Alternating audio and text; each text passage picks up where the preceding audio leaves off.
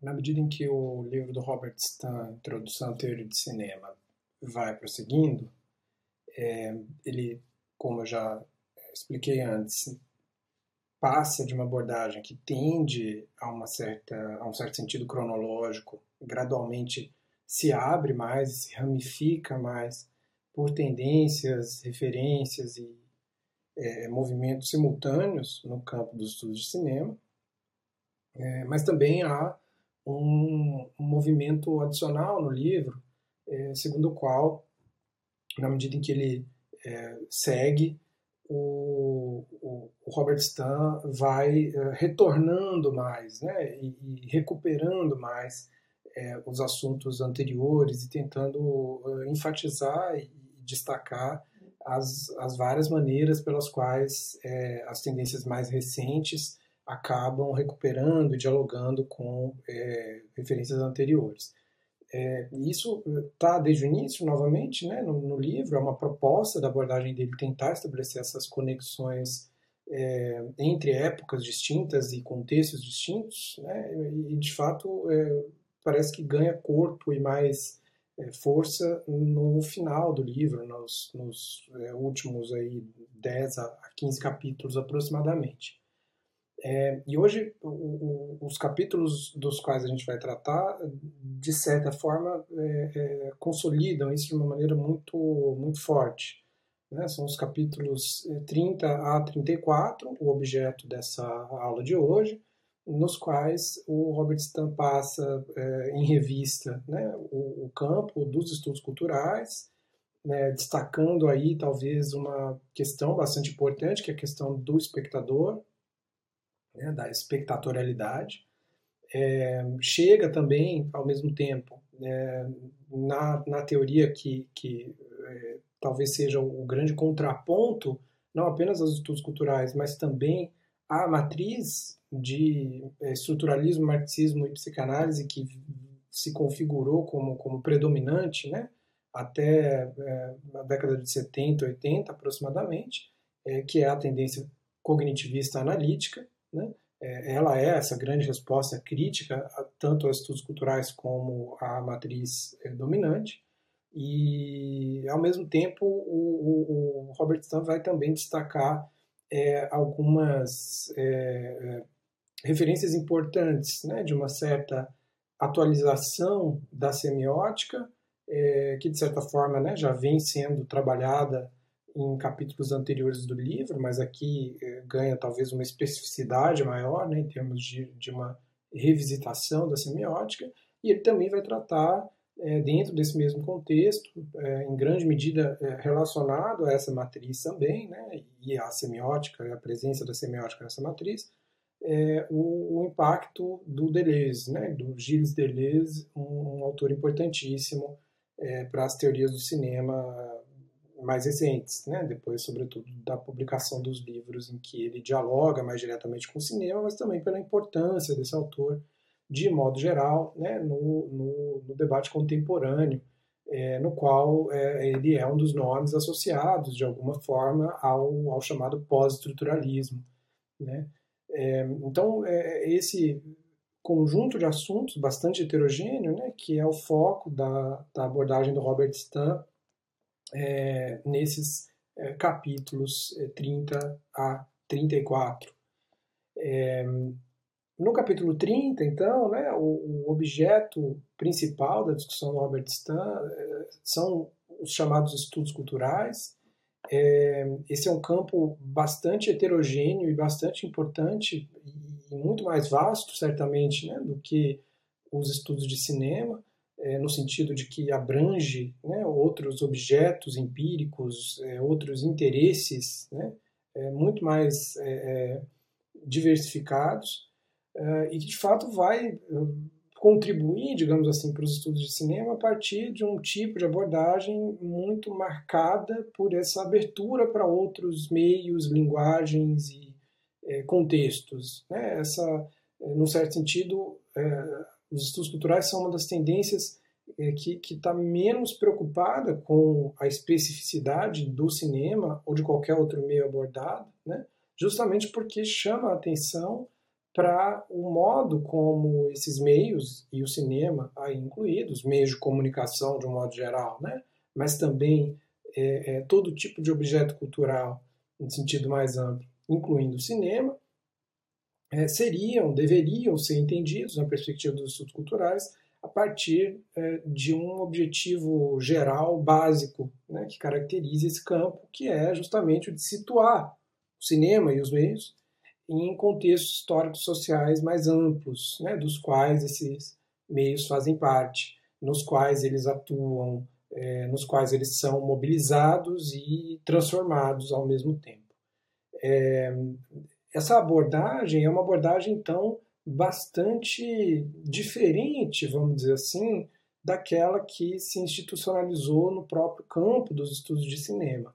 Mas ela vem impactar esse campo dos estudos de cinema e também renova uma série de abordagens é, já presentes nele, com essa ênfase no contexto, né, nos múltiplos contextos em que um filme deve ser inserido.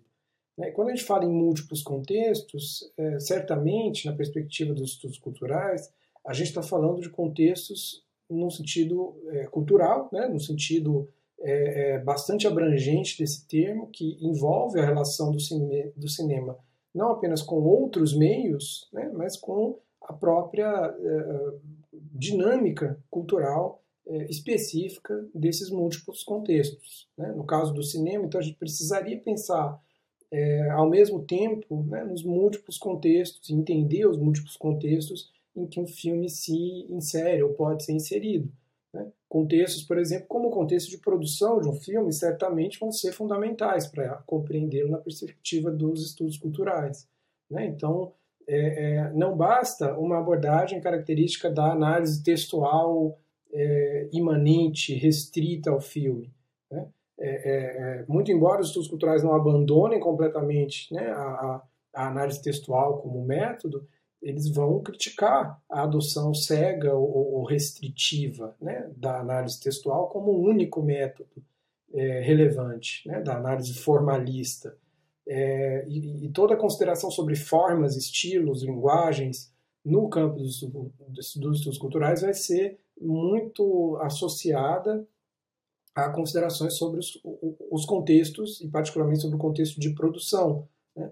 É, então, para entender o filme, eu preciso ir ao contexto né? e entender a relação desse filme com o contexto cultural em que ele é, emerge. É, ao mesmo tempo, os estudos culturais se interessam também por contextos é, outros nos quais uma obra, como um filme, circula, né? É, com os quais é, uma obra necessariamente está sempre em contato, portanto. Né? E esses contextos incluem os múltiplos contextos de recepção possíveis né, do, do, de um filme. É, então, tem uma relação aqui importante com a teoria da recepção, né, em, em sentido amplo, e com é, a questão né, da, da espectatorialidade, do lugar né, e do papel do espectador e da espectadora diante de um filme, diante do cinema de um modo geral. Os estudos culturais vão ser responsáveis por uma efetiva é, atualização né, no modo como se discute o, o, esse, essa questão do ou da espectador, é, o espectador. É, essa abordagem dos estudos culturais, né, ela, ela emerge é, muito associada ao, ao é, é contexto é, do Centro para Estudos Culturais Contemporâneos, né, o Center for Contemporary Cultural Studies de Birmingham, fundado em 1964 por Richard Hogarth e Stuart Hall.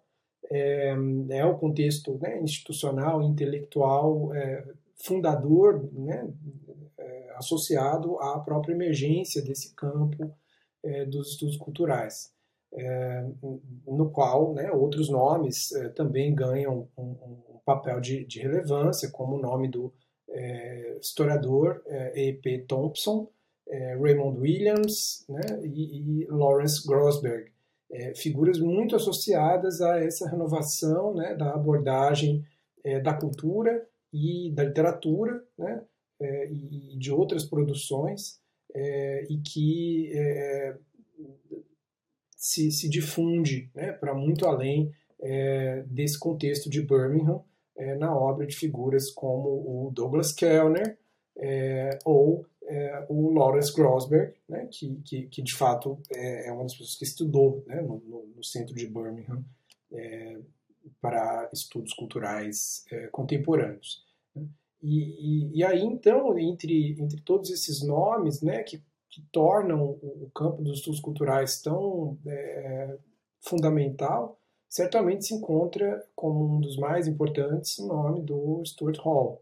Né? Stuart Hall é, é um intelectual importantíssimo é, também por, é, é, de certa maneira, representar né, um, um tipo de intelectual é, cada vez mais importante desde a década de, de 60 e 70, é, que, ou mesmo da década de 50 em diante, né, que é esse, esse intelectual é, associado, de alguma maneira, às histórias coloniais que definem a experiência moderna euro-ocidental. Né? Stuart Hall é, nasceu na Jamaica é, e é, viveu né, em grande parte da sua vida na Inglaterra, onde ele veio falecer em Londres, é, tendo trabalhado durante é, a sua trajetória profissional né, nesse contexto, é, no próprio centro de Birmingham que ele fundou, né, e, e iniciativas próximas associadas a esse campo dos estudos culturais.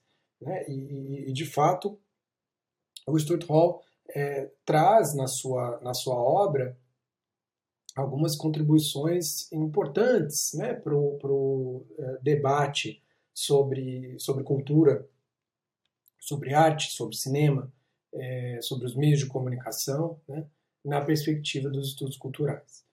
É, na obra do Stuart Hall, a gente percebe a, as múltiplas e distintas fontes né, do, do, da própria abordagem dos estudos culturais, né, que o, o, Robert Stan é, destaca, né, que são fontes que inicialmente é, remetem né, ao marxismo e à semiótica, é, no sentido amplo, né, mas é, incorporam também, ao mesmo tempo, é, propostas e, temas do feminismo, e da teoria crítica racial, né, que está é, atualmente sendo muito é, comentada, é, sobretudo pelos desdobramentos da perseguição né, ideológica da extrema-direita contra a, a, teoria crítica racial nos Estados Unidos hoje, né, em que a, a chamada Critical Race Theory está sendo cada vez mais perseguida e objeto de, de inúmeros tipos de intervenção completamente mal formuladas e absurdas, né, mas que são motivados politicamente.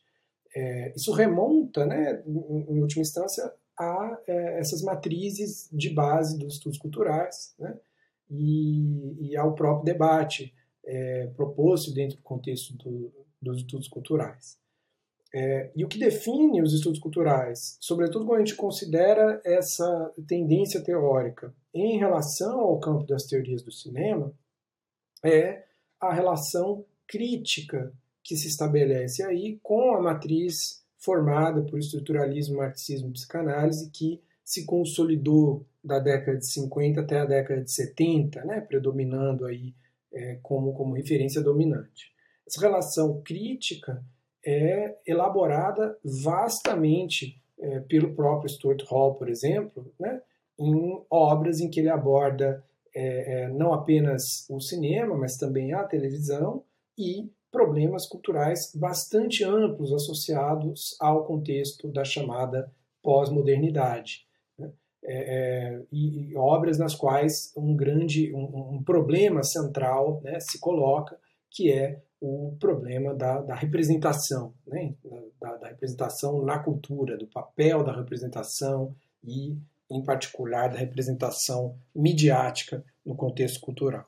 É para entender esse problema é, assim como para colocar questões correlatas relativas à identidade cultural, subjetividade é, e ideologia, que o Stuart Hall vai, de fato, dialogar tanto com o, o, estruturalismo e a semiologia barra semiótica, quanto com o marxismo, é, incorporando ao mesmo tempo esses avanços e novas propostas da é, teoria feminista e da teoria crítica racial.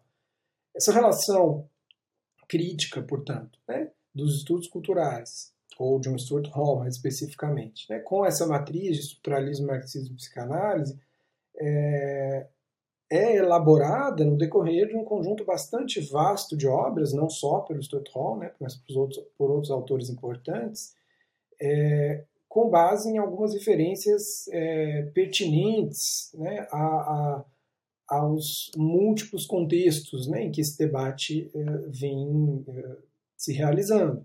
Né? De modo que, no contexto do, do, do marxismo, é, nós encontramos é, figuras como o Luiz Althusser ou Antônio Gramsci, como referências importantes nessa renovação né, do, da abordagem dos estudos culturais. O Althusser vai ser fundamental para o um entendimento do conceito de ideologia, por exemplo, né, a partir da obra clássica do Althusser, é, que é, é, sobretudo, a obra Aparelhos Ideológicos do Estado. Né?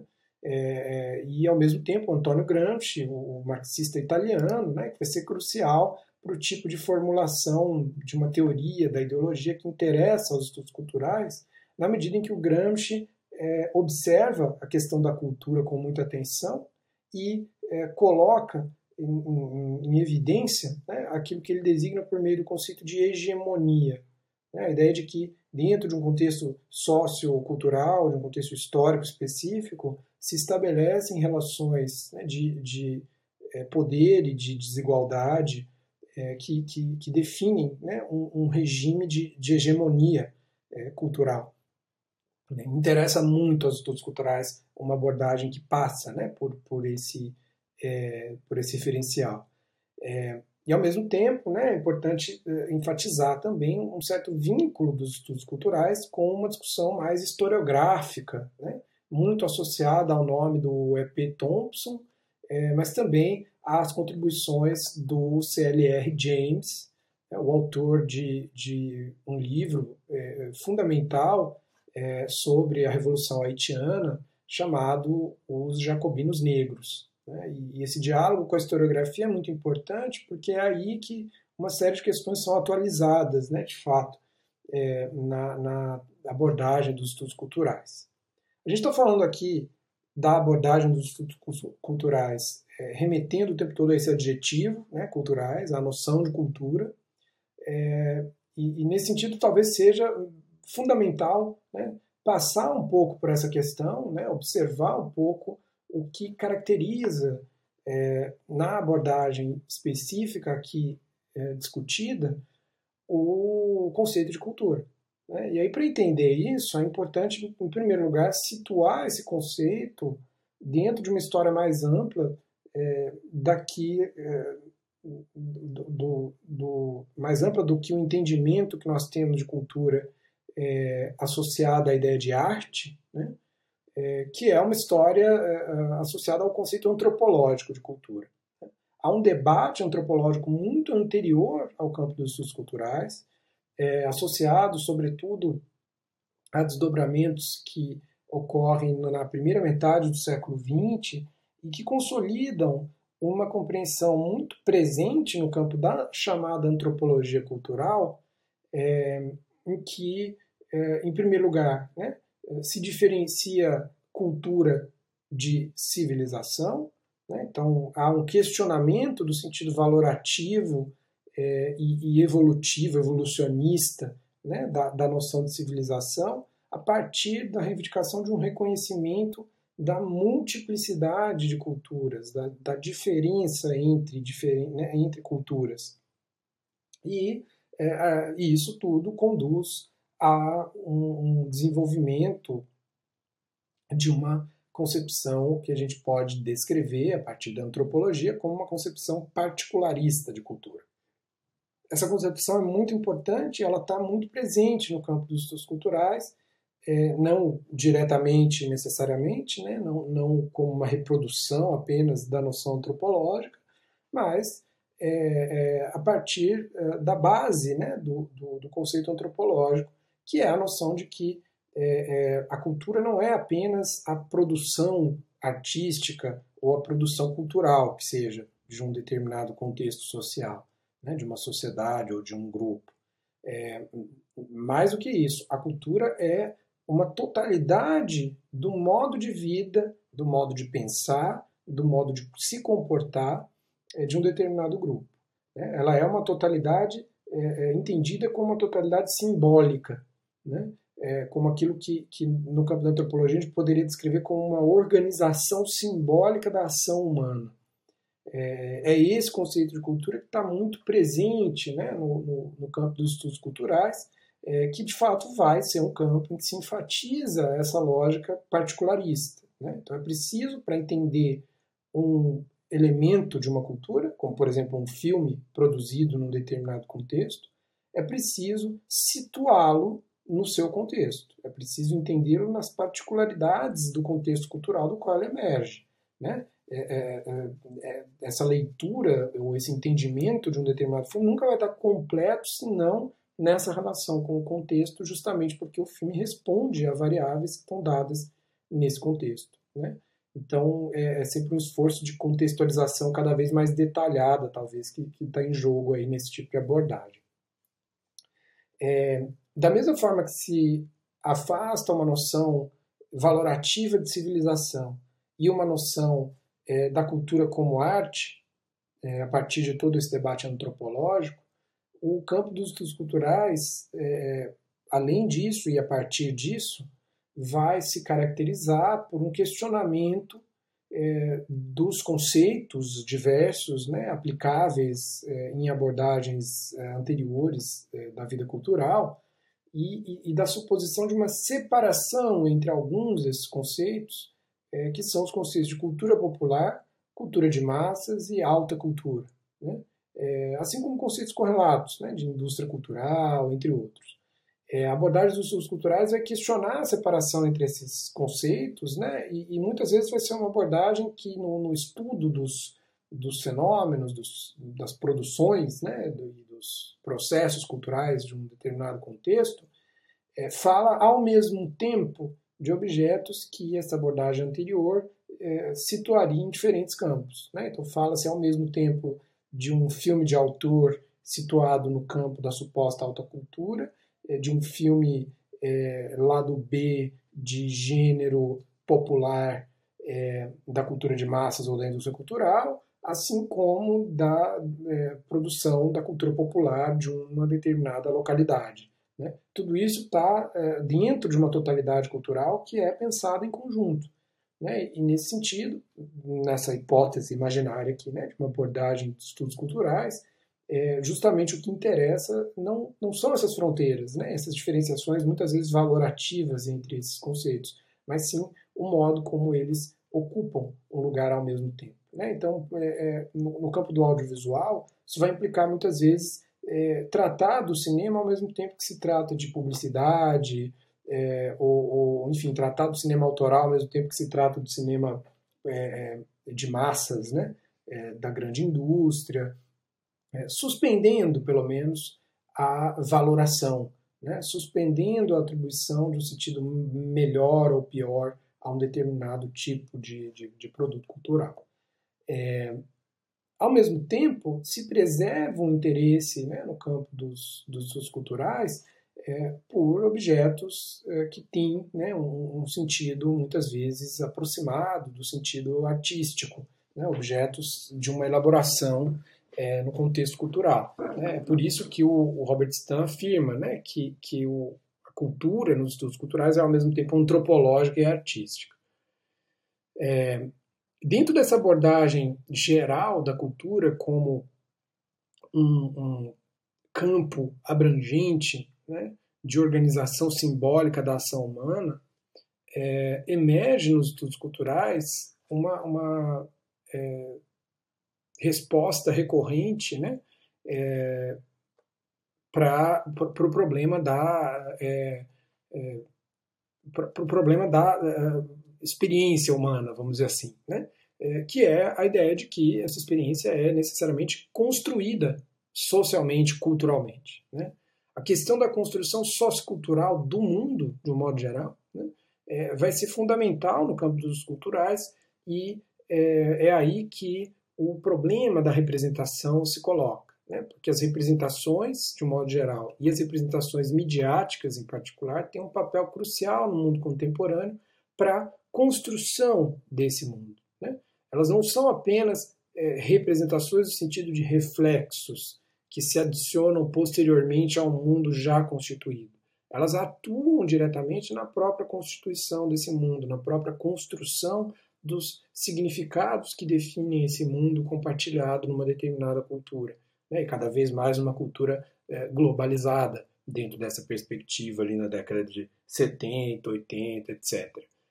É, e aí, então, para pensar é, as representações, é que autores como Stuart Hall né, é, convocam justamente o repertório é, do estruturalismo e da semiologia, ou do marxismo, é, assim como em alguma medida da psicanálise, é, para interrogar né, os processos por meio dos quais essas representações que circulam na vida cultural constroem a, os próprios termos dessa vida cultural. E aí o Stuart Hall vai eh, propor, assim como outros autores no campo dos estudos, dos estudos culturais, né, eh, vão propor respostas a, a, a esse problema, né, esse grande tema tradicional nas ciências sociais e muito presente nos estudos de comunicação, é, assim como nos estudos de cinema, que é o tema da representação. Para o Stuart Hall, uma das formulações, né, uma formulação é, em alguma medida clássica, está no ensaio é, é, do início né, da trajetória intelectual dele, é, chamado Codificação e Decodificação. É, lá na, na, década de 70, ele formula é, o que se torna, de fato, um modelo de compreensão né, do, do processo né, da, da, da, vida cultural.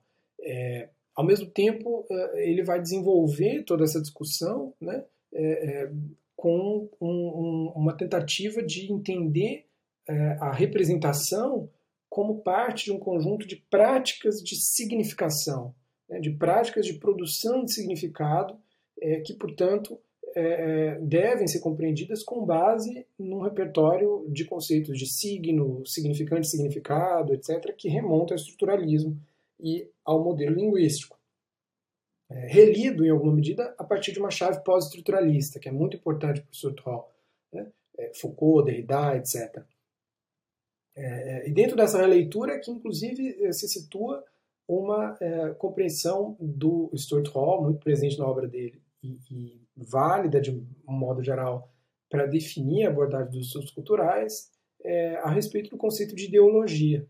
Né? Se é, nós lemos o conceito, nós entendemos o conceito de ideologia como é, relacionado com práticas de significação, né, com essa questão, é, é o que a, a, a ideologia, é, o que define a ideologia no, no, nos termos do Stuart Hall é o fato de que a, a ideologia produz um recorte né, é, da infinita semiose da linguagem.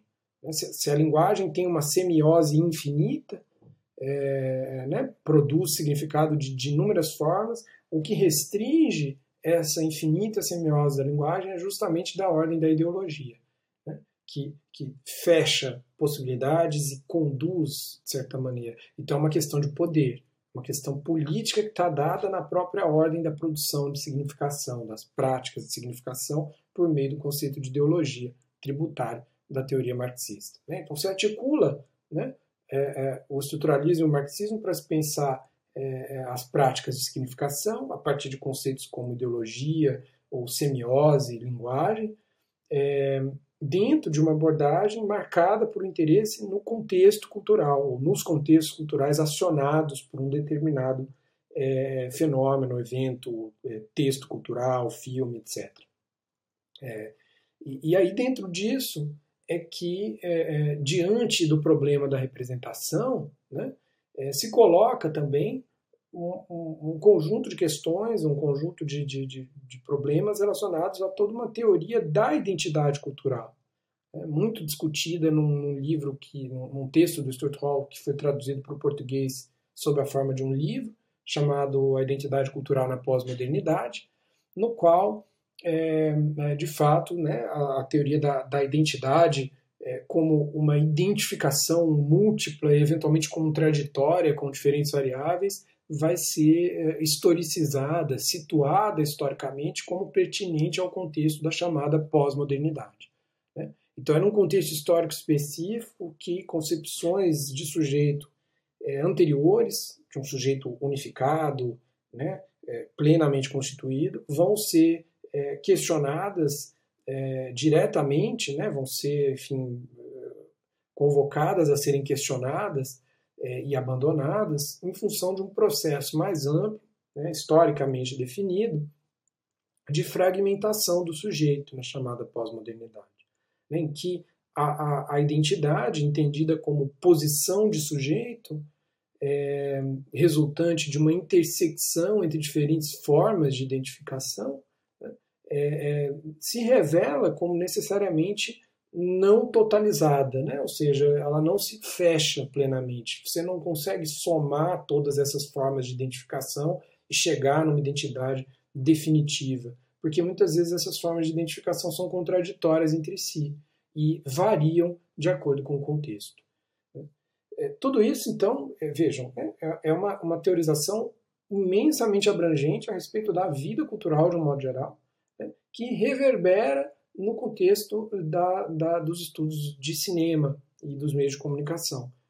E é nesse contexto que é, é, toda essa teoria sobre identidade cultural, como é, identificação e, e, posição do sujeito na intersecção entre diferentes formas de, de identificação, é, é, tudo isso vai ser é, convertido na base né, de uma discussão sobre a relação com os filmes, sobre a produção de representações de identidades nos filmes, assim como sobre as possibilidades do sujeito se relacionar com os filmes.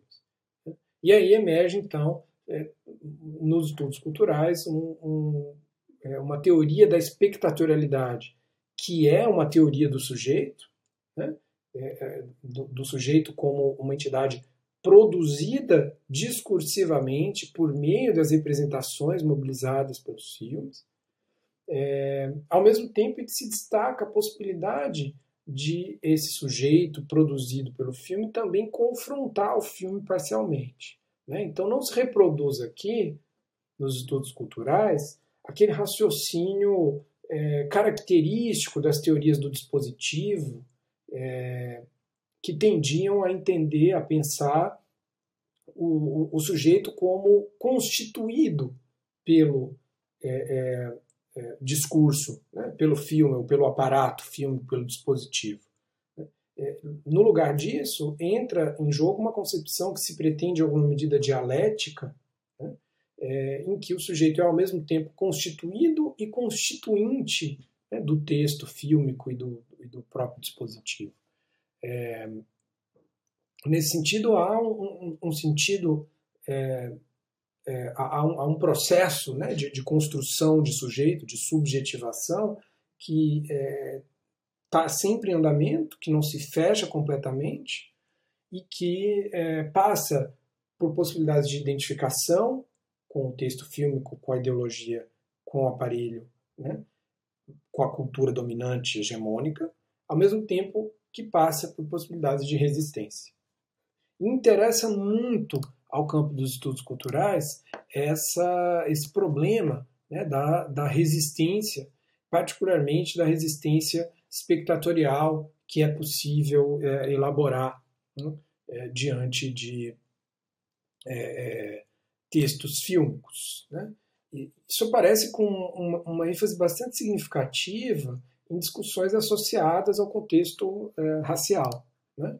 é, particularmente em dois textos muito importantes da década de 80 e 90, é, um de autoria do Mantia Diawara, chamado Espectatorialidade Negra, Problemas de Identificação e Resistência, publicado no periódico Scream, né, em 1988, é, tem uma tradução é, disponível no, no Urso de Lata, do Heitor Augusto, né? É, e o outro é o, o texto é, também recentemente traduzido é, para o português, da Bell Hooks, publicado no livro Olhares Negros, é, Raça e Representação. É, em ambos os textos, tanto da Bell Hooks como do Mantia Diawara, é, o problema da agência, particularmente da agência espectatorial, está colocado uh, em relação à questão do racismo no cinema. né? um meio é, é, marcadamente racista no modo como se constituiu historicamente e nos seus desdobramentos, é, é confrontado é, na medida em que é, tanto Jawara como Hooks propõem a possibilidade de daquilo que Jawara vai chamar explicitamente de um espectador resistente? Em diálogo, em grande medida, com as formulações do próprio Stuart Hall, lá no, no, desde o, as formulações do, do Hall sobre o modelo codificação e decodificação. Né? É, é, nesse sentido também que a abordagem da Bell Hooks vai postular a possibilidade de uma é, espectadora negra que necessariamente cultiva um olhar opositor ou, ou positivo né, diante do, do cinema. É, e quando a gente está falando então em identificação e resistência, um olhar opositivo, né, e, e, nas tensões desses posicionamentos subjetivos é, divididos né, entre uma identificação possível e a resistência necessária para é, o reconhecimento das variáveis identidades, é, a gente está diante de uma compreensão da cultura é, que é bastante característica do campo dos estudos culturais. O, o Robert Stan é, vai resumir essa compreensão nos seguintes termos. Abre aspas. Uma das ideias fundamentais para os estudos culturais é a compreensão da cultura como campo de conflito e negociação no interior de formações sociais dominadas pelo poder e atravessadas por tensões relativas à classe, gênero, raça e sexualidade. Então, é, é a cultura como um campo de conflito e negociação. Né? Isso é fundamental envolvendo todas essas variáveis: classe, gênero, raça, sexualidade. Potencialmente outras variáveis. Né? É, é, isso que vai fundamentar, é esse conceito de cultura que vai fundamentar a abordagem dos estudos culturais. Uma abordagem, por sua vez, marcada por é, é uma heterogeneidade enorme. É, essas diversas referências, das quais eu estou citando apenas algumas aqui, né? é, evidenciam, de fato, um campo bastante heterogêneo. É, um campo marcado por uma heterogeneidade teórico-conceitual, enfim, de abordagens, mas também por uma metodologia que o próprio Robert Stant escreve como eclética e aberta. É, há uma recusa, em alguma medida, aqui, de se definir uma disciplina mestra nas ciências humanas, né? como se fosse possível alcançar uma uma ciência definitiva para compreender a vida cultural.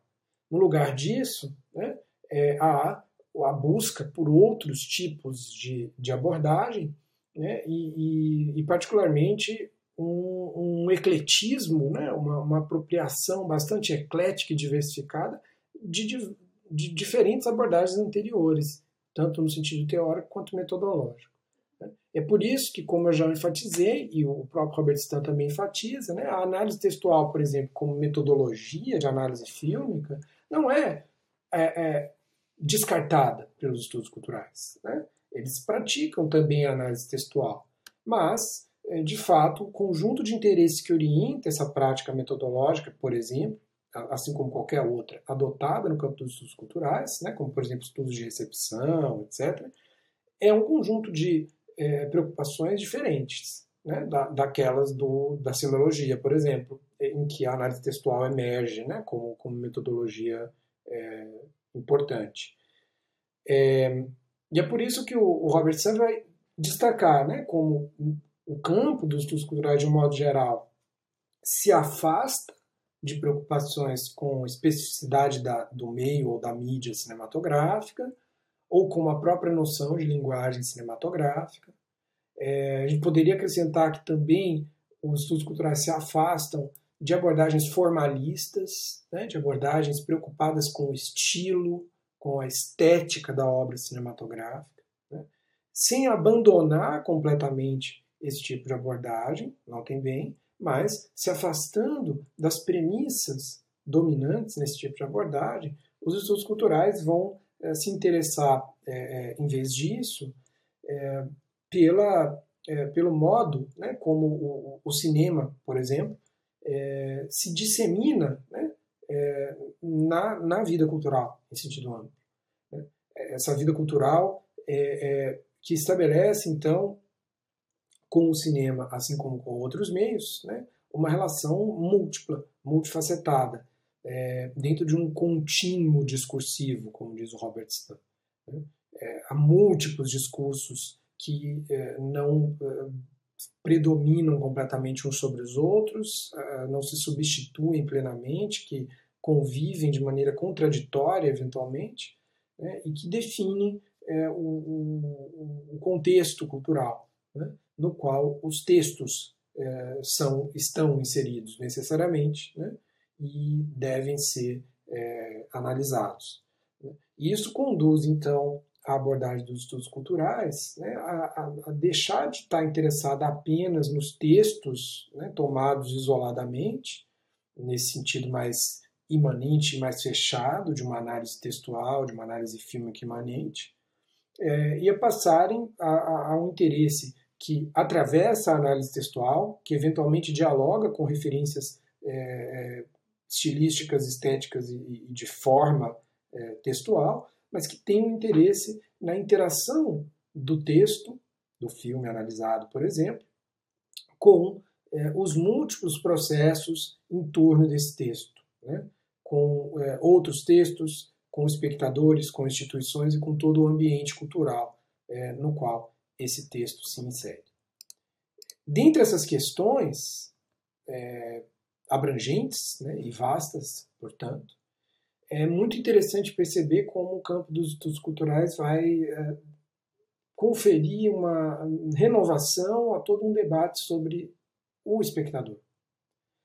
Esse é o objeto do capítulo 31 do livro do Robert Stan, O Nascimento do Espectador. Né. Então, depois de falar da ascensão dos estudos culturais, nesses termos que eu acabei de apresentar, Robert Stan vai tentar é, detalhar alguns dos efeitos né, desse, desse campo é, sobre a questão da espectatorialidade, assim como outras fontes de renovação de, dessa compreensão é, a respeito do lugar e da função, do papel do espectador diante dos filmes.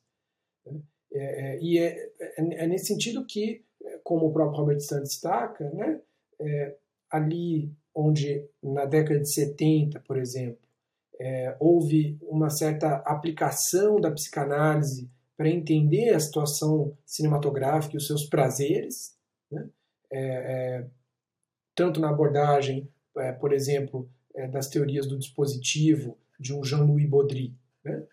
Como na abordagem das autoras feministas como a Laura Mulvey, conduzindo né, a uma confrontação do, dos regimes de produção do prazer né, na narrativa cinematográfica, sobretudo na hollywoodiana, é, agora, na década de 80 e 90, é, começam a emergir é, novas abordagens da espectatorialidade é, é, em que há um interesse em pensar diferentes possibilidades né, do, de leitura espectatorial, vamos dizer assim.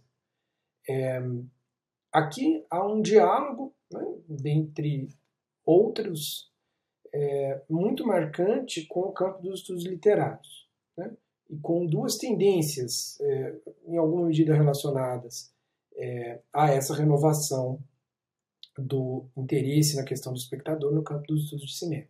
Por um lado, um diálogo com a chamada Reader Response Theory, né, a teoria da resposta do leitor, proposta por Stanley Fish e Norman Holland, e desenvolvida em vários contextos é, né, por outras pessoas no campo dos estudos literários, e por outro lado, a teoria da recepção associada à escola da estética da recepção de Constança, né, é, vinculada ao Hans Robert Schaus e Wolfgang Eiser, é, entre outros.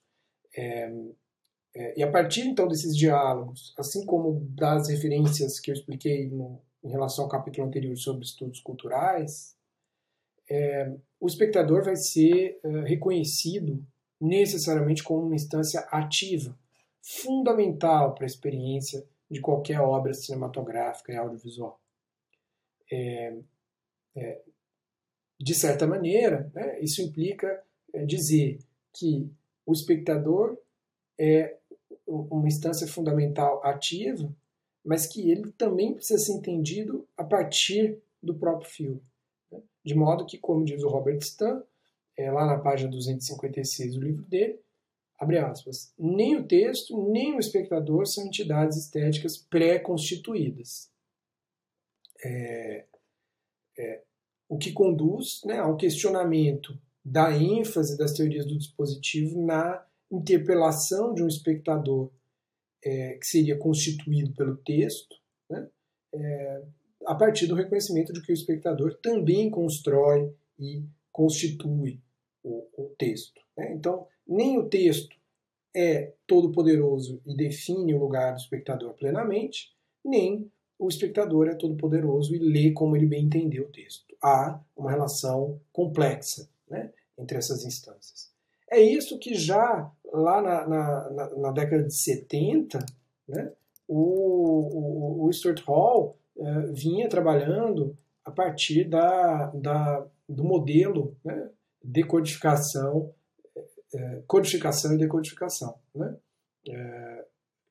Esse modelo no qual ele vai postular é, no momento da decodificação de uma mensagem, né? então você tem o momento da codificação, quando se produz o discurso, né? o momento da codificação de um texto fílmico, como é organizado esse texto, e tudo isso pode ser objeto de uma análise textual desde que ela busque situar esses processos nos contextos culturais pertinentes à produção do filme, no momento da codificação, né? e esse filme chega a um espectador é, ou a múltiplos espectadores em contextos de recepção diversos, né? é, exigindo desses espectadores um trabalho de decodificação. Essa decodificação é, ela pode ocorrer de várias formas, a depender do espectador não de formas completamente aleatórias, porque o texto carrega determinadas características importantes que é preciso entender a partir do momento da codificação, mas de formas múltiplas, que na decodificação se atualizam é, conforme o contexto. E aí, diante dessa questão das múltiplas possibilidades de leitura ou de decodificação de um determinado é, produto cultural, de um filme, por exemplo, que o Stuart Hall vai postular é, a existência de é, três tipos ideais, vamos dizer assim, né, de leitura. É uma leitura dominante, na qual a, a, a, decodificação opera de acordo com o que a codificação é, é definiu como seu objetivo, como seus horizontes de sentido. É, é, nessa leitura dominante, o, o espectador de alguma maneira está alinhado, né, ou se alinha a, as condições ideológicas, simbólicas e culturais que definiram o contexto de codificação. É, ao mesmo tempo, há a possibilidade de uma leitura negociada, né, em que, é, sem reproduzir plenamente o contexto, é, o, o que está dado no contexto de codificação, o espectador negocia uma relação com esse contexto e, e estabelece uma espécie de, de, conciliação possível ali entre o seu próprio contexto, que é distinto, que é necessariamente diferente, que tem é, questões outras que não aquelas apresentadas na codificação, é, é, e, há uma negociação aí, né? É, e há um terceiro tipo, que é o da leitura resistente, né? muito é, associado a, a, aos exemplos que eu dei antes falando dos estudos culturais, a partir da espectatorialidade negra, por exemplo. Né? A gente pode entender isso é, com Bell Hooks e, e Mantia de Awara.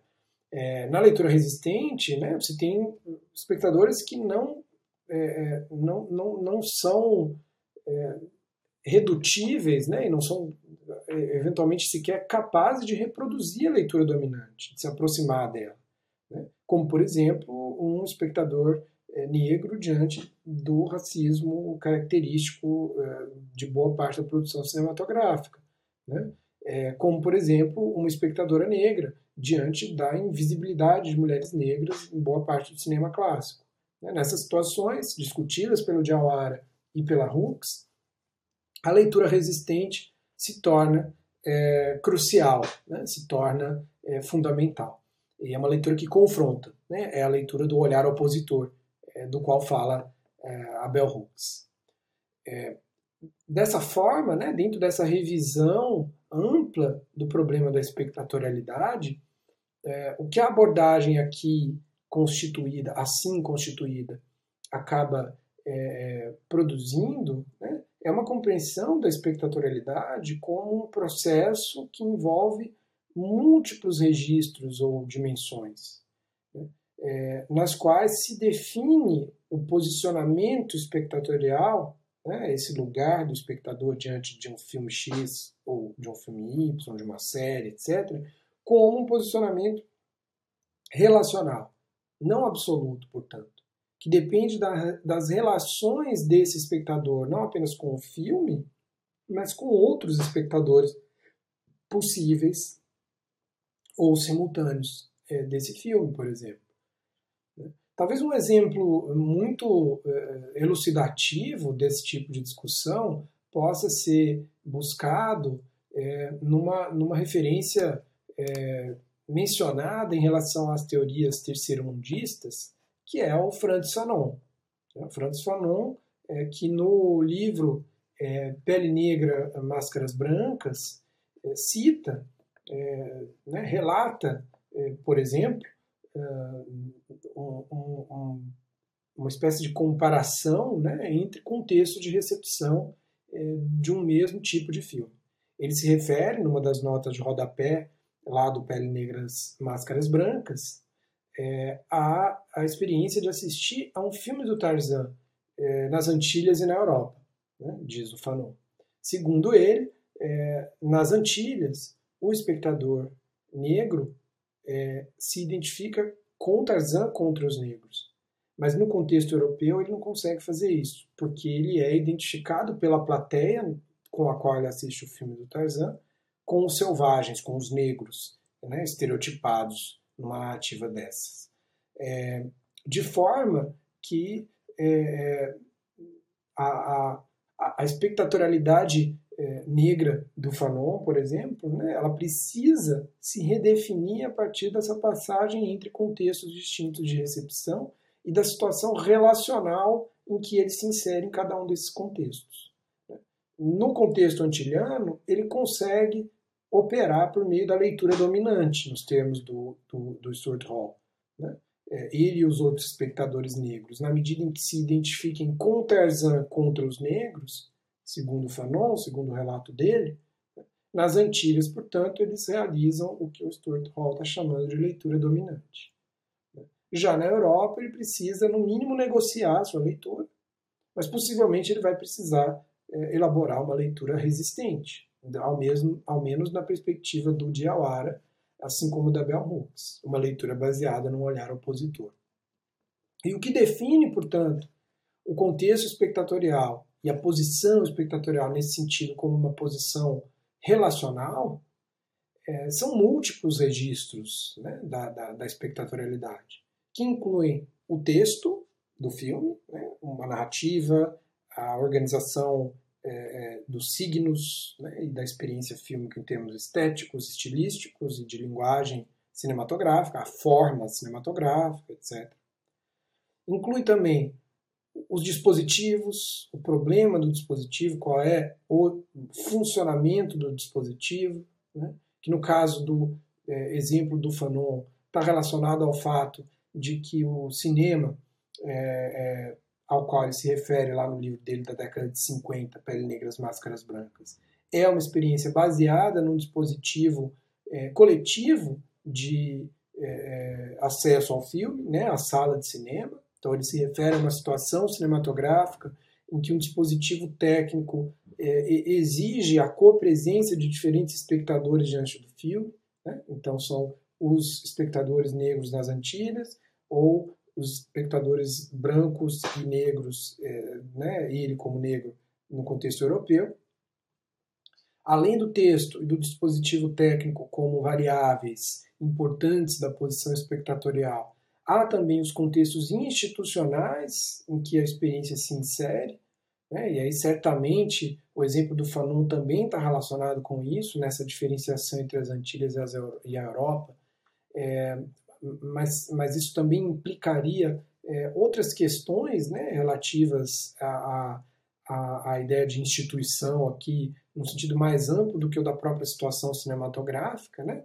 É, relativas, por exemplo, à posição é, do, do, do filme é, dentro de determinadas legitimações conferidas por instituições de maior prestígio ou não, né? enfim, é, premiações, etc. Todo esse contexto né, em que um filme se define é, pode ser pertinente para definir a relação espectatorial com esse filme. Né? É, além disso, é, a espectatorialidade se define a partir da relação com discursos e ideologias que circundam e, e constituem a relação com o filme. Né? No caso do exemplo do Fanon, certamente está muito presente todo o discurso racista que define a ideologia é, moderna, né? é, racial, colonial, é, de maneira constitutiva. É, e, por fim, né, uma, uma, uma quinta é, dimensão ou registro da espectatorialidade que é, estaria relacionada, de fato, à própria posição singular, historicamente definida, de um espectador X ou Y. Né? E aí aqui é, o exemplo do Fanon é ainda mais elucidativo, porque ele de fato se refere a uma comparação a partir da própria experiência dele, né? muito provavelmente, como espectador é, de filmes do Tarzan nas Antilhas e, e na Europa, né? Nesse exemplo que ele dá no Pele Negras Máscaras Brancas. Né? Então, a posição histórica singular desse sujeito que nasceu nas Antilhas, migrou né, e viveu é, durante muito tempo na Europa, é, que é o Fanon, é, constituem é, a sua relação com os filmes do Tarzan. Né? E, e, ela certamente é diferente do, do, da relação que, sei lá, Bell Hooks, por exemplo, pode desenvolver com os mesmos filmes, né? dada a posição histórica singular é, dessa outra espectadora né? que nós estamos imaginando aqui.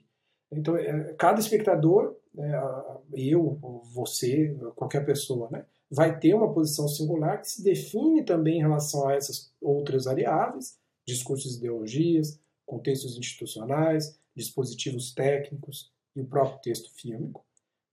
É, e cada uma dessas variáveis tem, é, define uma espécie de, de, campo de possibilidades em jogo em que diferentes espectadores podem é, se situar. Né? Entender a espectatorialidade é, portanto, entender não apenas a minha posição histórica singular diante de um filme, mas também esses múltiplos campos de possibilidades definidos de acordo com cada dimensão da experiência espectatorial.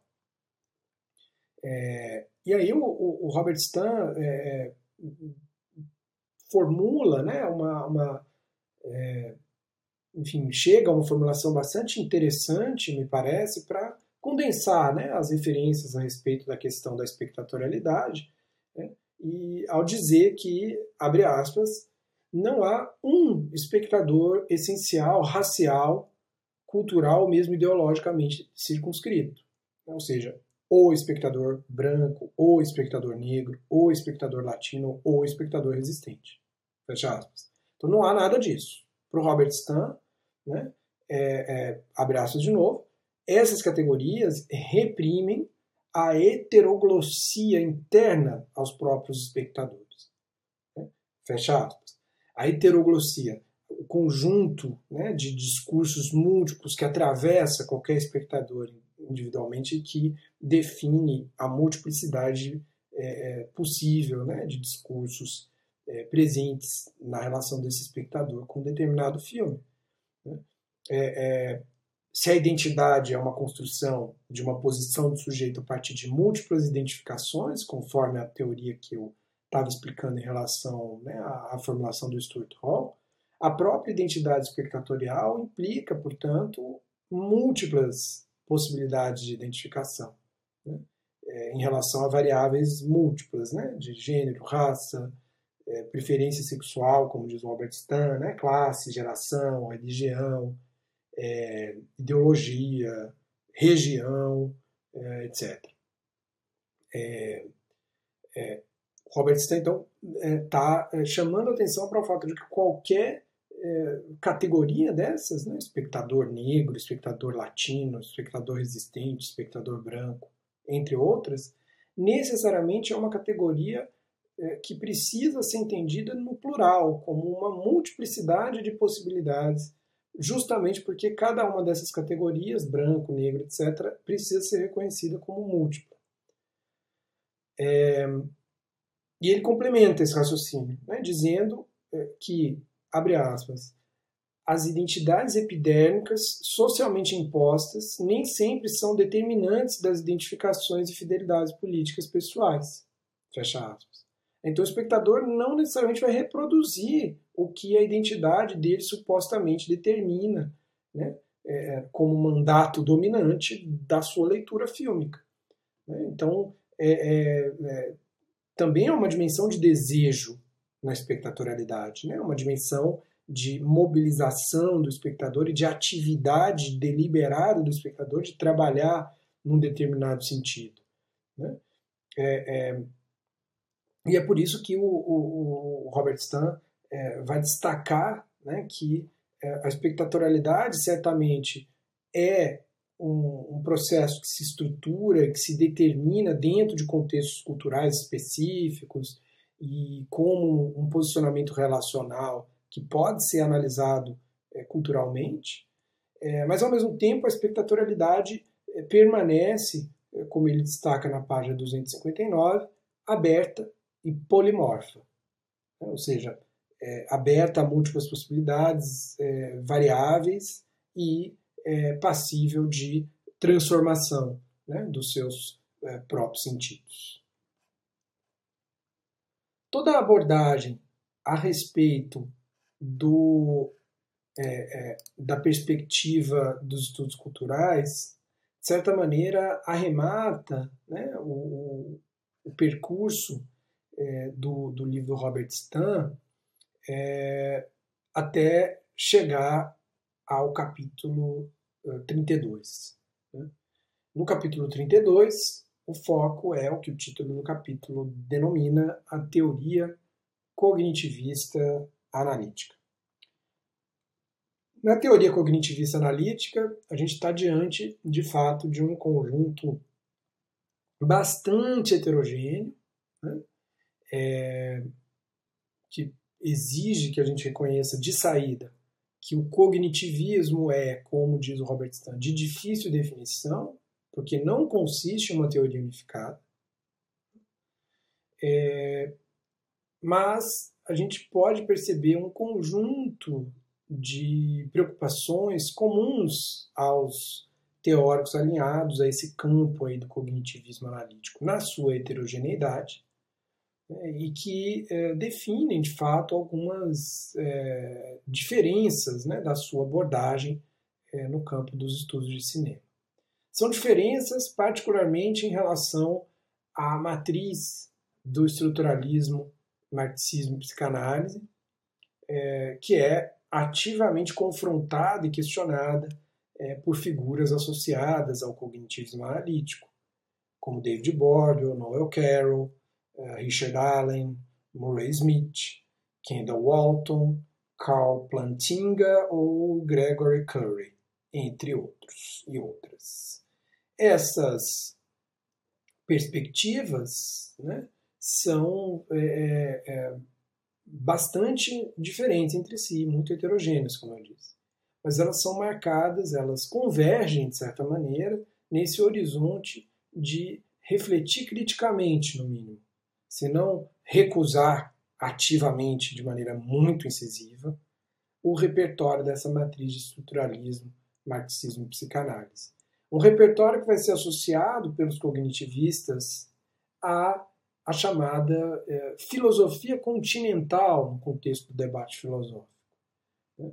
Um, um, um, repertório que vai ser associado também pelos cognitivistas, não apenas à filosofia continental, né, mas ao campo culturalista, associado aos estudos culturais, e aos diversos pós, né, do pós-estruturalismo, pós-modernismo, pós-colonialismo, etc., que também estão, em alguma medida, sob questão é, é, nesse, nessa tendência teórica. É, se há uma convergência aí, né, na, na, na, abordagem crítica dessa matriz anterior e das é, é, teorias relacionadas e tributárias dessa matriz, de um modo geral, o cognitivismo também se caracteriza pela sua própria heterogeneidade, é, que não leva à mesma crítica o tempo todo. Né? E que não leva, mais do que isso, a um abandono completo, a uma recusa completa dessas referências anteriores. Né? A relação é mais complexa do que isso. É, mas ela se define, sim, essa tendência do cognitivismo analítico, por uma característica comum muito importante, que é é, é, o fato de que essa diversidade de abordagens teóricas não tem uma pretensão sistemática geral tão forte quanto essas abordagens anteriores. E aqui a gente pode encontrar uma das grandes referências é, desse campo, que é o trabalho do David Bordwell, e o tipo de crítica que ele formula em um texto é, que está disponível no, na coletânea Teoria Contemporânea do Cinema, organizado pelo Fernão Pessoa Ramos. Né? O texto é, tá, é o primeiro texto do primeiro volume dessa coletânea, é, intitulado é, Estudos de Cinema Hoje e as Vicissitudes da Grande Teoria. É, numa formulação né, que, é, é, dentro da vasta obra do David Bordwell, né, procura resumir é, o que são as suas críticas às abordagens é, da chamada grande teoria. O que é a grande teoria? São as formulações associadas à matriz de estruturalismo, é, marxismo e psicanálise, é, e particularmente as formulações vinculadas à screen theory e às teorias do dispositivo, é, assim como as suas derivações e diálogos no campo da intervenção feminista, dos estudos culturais, entre outros campos. Né? E essas grandes teorias se caracterizam como grandes teorias na medida em que elas é, é procuram estudar o cinema não apenas para entender é, contextos é, particulares, mas também formulando ao mesmo tempo teorias abrangentes sobre a natureza da sociedade, sobre o processo de constituição do sujeito, é, sobre a história, é, enfim, sobre a cultura né, e inúmeras outras questões. É, então, o, David Bordwell, assim como outros autores do campo cognitivista analítico, questionam diretamente né, esse tipo de formulação teórica abrangente né, que está muito presente na matriz de estruturalismo, marxismo e psicanálise, né, na medida em que, de certa maneira, é, estruturalismo, marxismo e psicanálise não são teorias específicas e pontuais. Né? O estruturalismo não é uma teoria é, é, da significação como um processo completamente isolado, mas sim uma teoria de muito maior abrangência. Né? O, o, o, marxismo não é também uma, uma, uma teoria é, do cinema?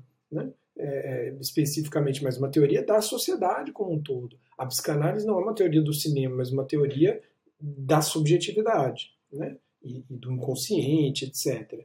Então, é, é, são grandes teorias, né, aquelas que, tributárias a essa matriz anterior, é, reiteram essas pretensões abrangentes, né, procuram situar o nosso estudo do cinema dentro dessa perspectiva imensamente ampla. Né? Então, Figuras como Jean-Louis Baudry, por exemplo, são formuladores é, de grandes teorias, né, na medida em que, é, de fato, é, pensam é, sobre o dispositivo cinematográfico não apenas para tentar definir as suas condições de funcionamento, né, mas para formular teorias abrangentes sobre a sociedade, a subjetividade, a mente humana e outras é, questões. Contra esse tipo de abordagem, é que o cognitivismo analítico vai reivindicar uma certa humildade, vamos chamar assim. Né? Vai reivindicar uma certa, é, um certo cuidado, um certo rigor. Né? É, vai reivindicar, em suma, um é, empirismo né? Daquilo que o David Bordwell chama de pesquisa nível médio nesse texto. Que eu mencionei, né, estudos uh, de cinema hoje e as vicissitudes da grande teoria. A pesquisa nível médio é a abordagem proposta pelo Bordel na medida em que ela restringe o escopo do alcance, né? é uma restrição do escopo do alcance das formulações teóricas. É, na pesquisa nível médio, se trata de estudar filmes específicos ou contextos específicos da história do cinema, sem pretender converter esse estudo na formulação de uma teoria geral sobre a mente, ou sobre a sociedade, ou sobre a subjetividade. Em vez disso, se trata de pensar em problemas concretos colocados nesse nível médio. Né? É, é, ao mesmo tempo, uh, David Bordel também, mas figuras como Noel Carroll é, e outros né, nesse campo cognitivista analítico, enfatizam a necessidade de ancoragem das formulações teóricas por meio de argumentos logicamente construídos. Né? É, e aqui o, o Bordel, nesse mesmo texto já citado, é muito é, crítico né, a respeito do que ele percebe como protocolos de teorização baseados em associações livres e generalizações indevidas, é, que, na perspectiva dele e de outros cognitivistas, não devem ser levadas adiante, né, em nome é, da base lógica da argumentação. É, tudo isso está relacionado com uma confrontação do próprio primado né, da, da chamada é, é, filosofia continental, que marca a matriz de estruturalismo, marxismo e psicanálise. Nessa confrontação, os cognitivistas analíticos tendem a reivindicar é, algumas é, formulações e, e, enfim, interesses muito mais associados à chamada filosofia analítica e à filosofia da linguagem, no sentido da filosofia da linguagem ordinária, né, que está muito ligada a uma certa tradição anglo-saxã. Então, no cognitivismo analítico, a gente encontra em diferentes teóricos e teóricas essa reivindicação de um diálogo é, mais aberto com tendências da filosofia analítica e dessa tradição anglo-saxã é, contra né, uma adesão mais direta à filosofia continental. Né? É, essa contraposição está relacionada com o vínculo da filosofia continental com os contextos é, germânico e, e, e francês, né, de, de, produção filosófica. Né? Então você tem Kant e Hegel e as suas é, releituras a partir é, da França como matriz crucial aí da, da, filosofia continental, com a qual estão em diálogo né, é, amplamente os, os pós-estruturalistas, por exemplo, né, é, é, que se situam todos nesse campo aí do, do, do continental, né, no, termos de filosofia. É... E, por outro lado, a filosofia analítica está associada é, a, a, outra matriz, né, que, que tem, dialoga em alguma medida com a continental, mas que tem é, outros desdobramentos, sobretudo é, no contexto anglo-saxão. Em termos de teorias do cinema, né, sem pretender abarcar o mundo aí com essa discussão enorme do campo filosófico, o que caracteriza essa reivindicação da filosofia analítica é justamente um conjunto de confrontações da matriz anterior, que a gente pode entender como é, é, né, subdividindo aí em cada termo da matriz, estruturalismo, marxismo, psicanálise. Em primeiro lugar, confrontação do estruturalismo, né, é, a gente está diante de uma confrontação, de um questionamento daquele modelo linguístico e do projeto de semiologia, semiologia do Saussure. Aqui se abre uma, uma possibilidade né, de um diálogo com a semiótica é, da linhagem do Peirce, né, do Charles Sanders Peirce, nas suas relações com a lógica no campo da filosofia. Né? De fato, a semiótica do Peirce é, é entendida por ele como parte da lógica, né, como ciência filosófica. É, no entanto, essa abertura desse campo de diálogo não é o que interessa mais aos cognitivistas, né, que de fato vão concentrar os seus ataques ao estruturalismo é, na, é, é em, talvez em duas frentes. Né? Por um lado, é, na reivindicação de que é, o estruturalismo não é capaz de entender a própria forma né, cinematográfica é, na medida em que enfatiza essa questão da, da, da linguagem. Né? E, por outro lado, é, na própria é, há uma crítica do cognitivismo analítico à própria noção de linguagem, né, de cinema como linguagem.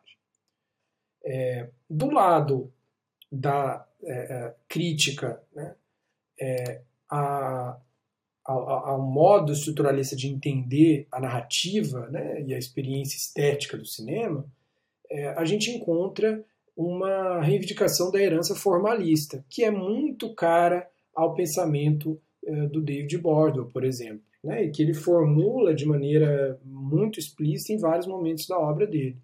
Né, como, por exemplo, num texto também incluído na coletânea Teoria Contemporânea do Cinema, organizado pelo Fernão Pessoa Ramos, é, que está no segundo volume dessa coletânea, que é um texto do David Bordow chamado é, cinema, é, o, o, cinema clássico hollywoodiano, normas e princípios narrativos. Ali ele convoca, logo no início, uma série de noções sobre narrativa é, e é, propondo né, que o que interessa a ele é a abordagem da narrativa como ato, como processo de apresentação da história ao receptor. Né, então, deixando de lado abordagens propriamente estruturalistas da narrativa, também abordagens da narrativa como representação, né, que são típicas do estruturalismo ou dos estudos culturais, respectivamente. O Bordel propõe entender a narrativa como ato que necessariamente envolve uma trama, siuset, nos termos formalistas russos, né, um modo de apresentação da narrativa para o espectador, e uma fábula, né, a narrativa reconstruída mentalmente pelo espectador. Essa diferenciação formalista é reivindicada pelo Borda para entender o cinema clássico hollywoodiano nesse texto. Né? Um cinema marcado pela é, priorização da causalidade na construção da trama, né? em que, portanto, o encadeamento dos é, elementos que compõem uma narrativa na trama vai ser definido a partir de uma lógica de causalidade, de explicação causal. É, o cinema clássico hollywoodiano, também caracterizado segundo Bordel, né, pela identificação de personagens como indivíduos que têm características psicológicas é, definidas né, e que perseguem objetivos e enfrentam obstáculos né, diante é, desses objetivos. Essa abordagem do Bordel pode ser entendida como uma abordagem neoformalista, em que ele compartilha com a Christine Thompson, por exemplo, né, ou com outras figuras do campo cognitivista é, analítico, é uma abordagem é, que coloca o, o, o, cognitivismo analítico em diálogo com é, o campo da narratologia. Né? E, a, em alguma medida, afasta é, a, o estudo da narrativa né, das perspectivas é, marcadas né, pelo, pelo vocabulário, pela perspectiva é, estruturalista, pela herança estruturalista semiológica. Né? é, principalmente François Jost e André Godreau no campo dos estudos de cinema. É, ao mesmo tempo, é, há uma crítica de figuras como Bordel né, ao próprio uso, que eles vão considerar um abuso, né, da metáfora do cinema como linguagem, né, que seria um erro categorial aí. Né. O cinema não é uma linguagem, na perspectiva cognitivista, ele tem relações com a linguagem, com a esfera da linguagem, propriamente dita, mas ele não é em si uma linguagem. Né? Então tem uma classificação, uma categorização equivocada no uso dessa metáfora. Tudo isso marca a confrontação do estruturalismo pelo cognitivismo analítico. Ao lado dessa confrontação do estruturalismo, a gente encontra uma confrontação do marxismo, uma confrontação é, associada uh, a é, é, um, um, outro conjunto de, de problemas, é, mas associada marcadamente com uma recusa é, da, é, do, do, tipo de politização do discurso teórico sobre o cinema, baseado no conceito marxista de ideologia que marcou essa matriz teórica anterior. É, e, e também os estudos culturais.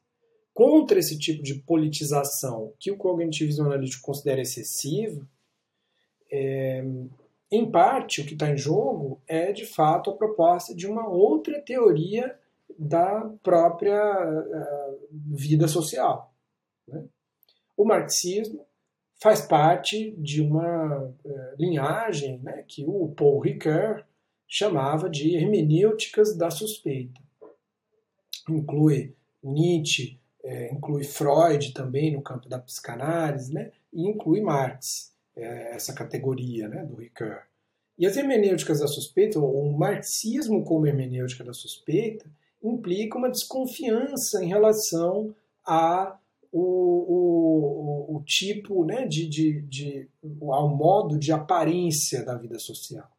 Uma desconfiança que procura identificar os princípios profundos que determinam a vida social e não simplesmente observar diretamente essa vida social, tal como ela, se desenrola.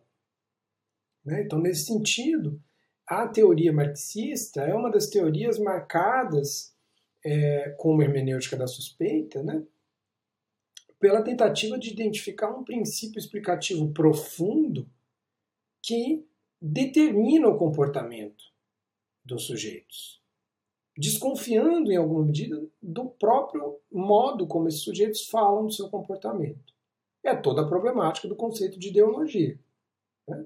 A ideologia nada mais é do que, é, na formação marxista básica, uma falsa consciência do sujeito sobre a sua própria posição num determinado contexto social, né?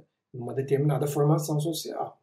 Essa falsa consciência, que é a ideologia, impede, portanto, o sujeito de acessar o seu próprio lugar como é, é, a teoria deve fazer. Impede, a ideologia impede o sujeito de compreender, de tomar consciência do seu próprio lugar na, na ordem social. E é isso que é desvelado pelo analista, pelo teórico, pelo né, sociólogo, enfim, é, na medida em que estuda uma realidade. Então ele precisa ir além do discurso do próprio sujeito sobre o seu lugar na sociedade. Ele precisa desconfiar e encontrar outros mecanismos explicativos. No contexto do marxismo, essa é, é, é, é uma problemática que está muito presente na tentativa de descrever as próprias relações de trabalho. Né? As relações de trabalho que é, é, são definidas no, no, no, capitalismo como relações em que um trabalhador vende a sua força de trabalho para um empregador que compra essa força de trabalho, aparentemente, né, e que paga ao usar a força de trabalho do trabalhador um salário de volta. Né? Então, essa relação aparentemente igualitária esconde, do ponto de vista marxista, a extração da mais-valia né, segundo a qual o produto do trabalho vale mais do que o salário recebido. Né? Trocando em miúdos e simplificando um pouco, é, definindo, portanto, a, a condição da exploração, né? denunciada pelo marxismo. Então, o marxismo é uma teoria da sociedade baseada nesse mecanismo de revelação de um mecanismo profundo, né? de, de, um, de, um, uma instância profunda que explica uma determinada ordem social. O cognitivismo analítico vai se filiar a um outro conjunto né, de, de, de interesses, é, a uma outra orientação da teoria social. É, o marxismo está muito associado na matriz a qual nós nos referimos ao estruturalismo. E o estruturalismo também é tributário de uma outra é, é, concepção, né? uma concepção diferente da do cognitivismo analítico mais próxima do marxismo. Uma concepção é, é, relacionada a, o, a, um conceito clássico da sociologia do Emile Durkheim, que é o conceito de fato social como um fato coercitivo sobre o indivíduo.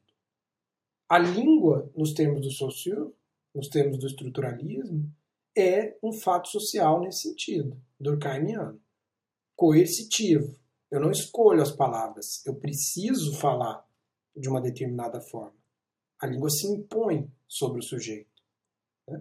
Há uma teoria, portanto, do fato social, né? da língua como fato social, que está por trás da própria teorização estruturalista. Em ambos os casos, tanto do ponto de vista marxista como do ponto de vista durkheimiano, a partir dessas origens sociológicas aí do pensamento sobre a vida social que marcam marxismo e estruturalismo, nós estamos diante de pensamentos sobre a sociedade é, como uma ordem coletiva que ultrapassa amplamente os indivíduos e deve ser entendida como tal. Que ultrapassa a consciência dos indivíduos, no contexto marxista, que ultrapassa a é, própria agência dos indivíduos, a própria ação individual no contexto é, é, sociológico durkheimiano e estruturalista. Nos dois casos, então, o, o indivíduo não é capaz de definir plenamente as condições da sua própria inserção no mundo. No caso do cognitivismo analítico, se apela a um outro conjunto de pressupostos a respeito da vida social. O cognitivismo analítico está muito mais associado nessa sua confrontação, pelo menos em parte, né, do marxismo, a um interesse em é, teorias da agência ou da ação racional. Há uma defesa de teorias da agência ou da ação racional. São tributárias, em última instância, se for para falar nos três porquinhos da sociologia, do pensamento do Max Weber. É, simplificando um pouco esquematicamente aqui nessas, né, nessa minha apresentação desses termos, é, o estruturalismo estaria mais vinculado a essa concepção durkheimiana, o marxismo vem, obviamente, da herança do Marx, enquanto que o cognitivismo analítico estaria mais vinculado a essa herança weberiana de uma teoria da é, ação é, é, racional como fundamento né, da vida social. E, de fato, é, é, a ação aqui é a ação individual.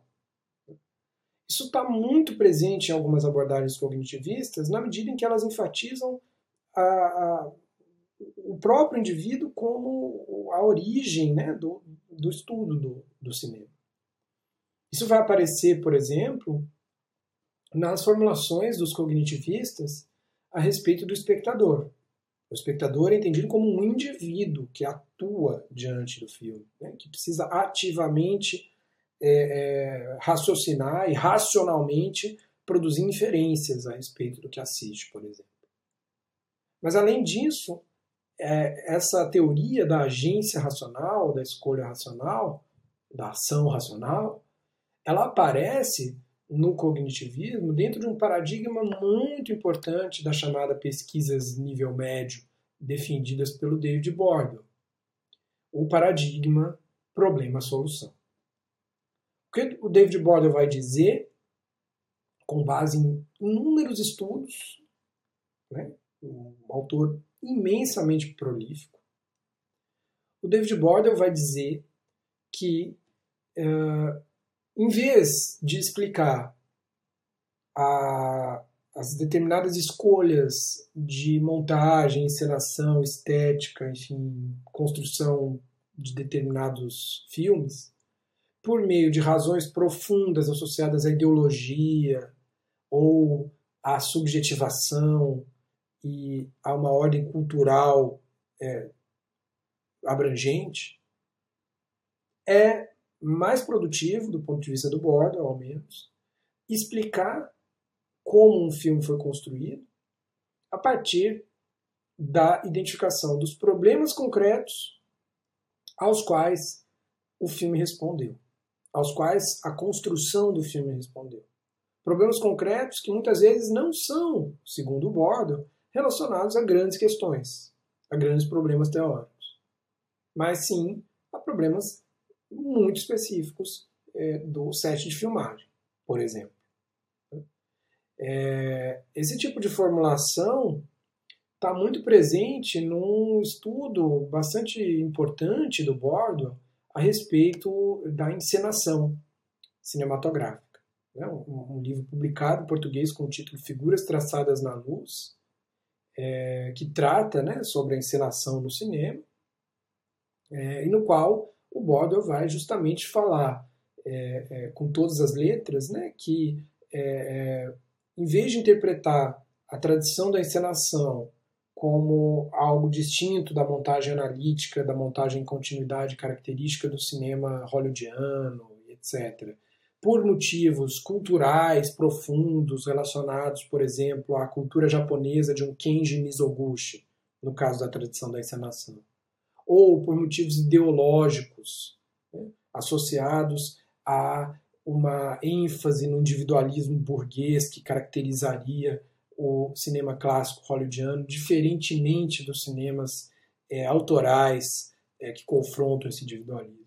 Em vez, portanto, de explicar a escolha pela encenação de um Mizoguchi ou é, de um Antonioni ou de outros, é, por meio dessas razões muito amplas e abrangentes, o que o Borda vai dizer é muitas vezes o que está em jogo na escolha da tradição da encenação, né, ou da, da, encenação como forma de representar uma determinada sequência, um determinado, uma determinada cena em um filme, é, é a necessidade de responder a um problema muito concreto. Né? Ele começa esse livro, Figuras Traçadas na Luz, falando do problema que é filmar uma cena numa mesa de jantar. Né? Então, o que o Borda destaca é que o, os indivíduos envolvidos na construção de um filme, a começar pelo diretor, mas também outros atores, agentes sociais né, envolvidos na realização de um filme, é, vão fazer escolhas muito concretas respondendo a esse tipo de problema. Como é que eu vou filmar uma cena em que eu tenho uma mesa de jantar e é, as pessoas estão ao redor dessa mesa? Né? E aí, mais do que isso, se eu vou filmar isso sem cortar, sem montagem, como que eu faço isso? Eu mantenho a câmera parada, eu faço a câmera se mover para uma hora enfocar um rosto, outra hora enfocar outro rosto, né? porque sempre vai ter alguém de costas. Como é que eu vou resolver isso? Ele discute, então, diferentes opções de resposta a esse problema né? é, e, portanto, diferentes formas de resolução do problema da encenação de uma é, sequência em torno de uma mesa de jantar.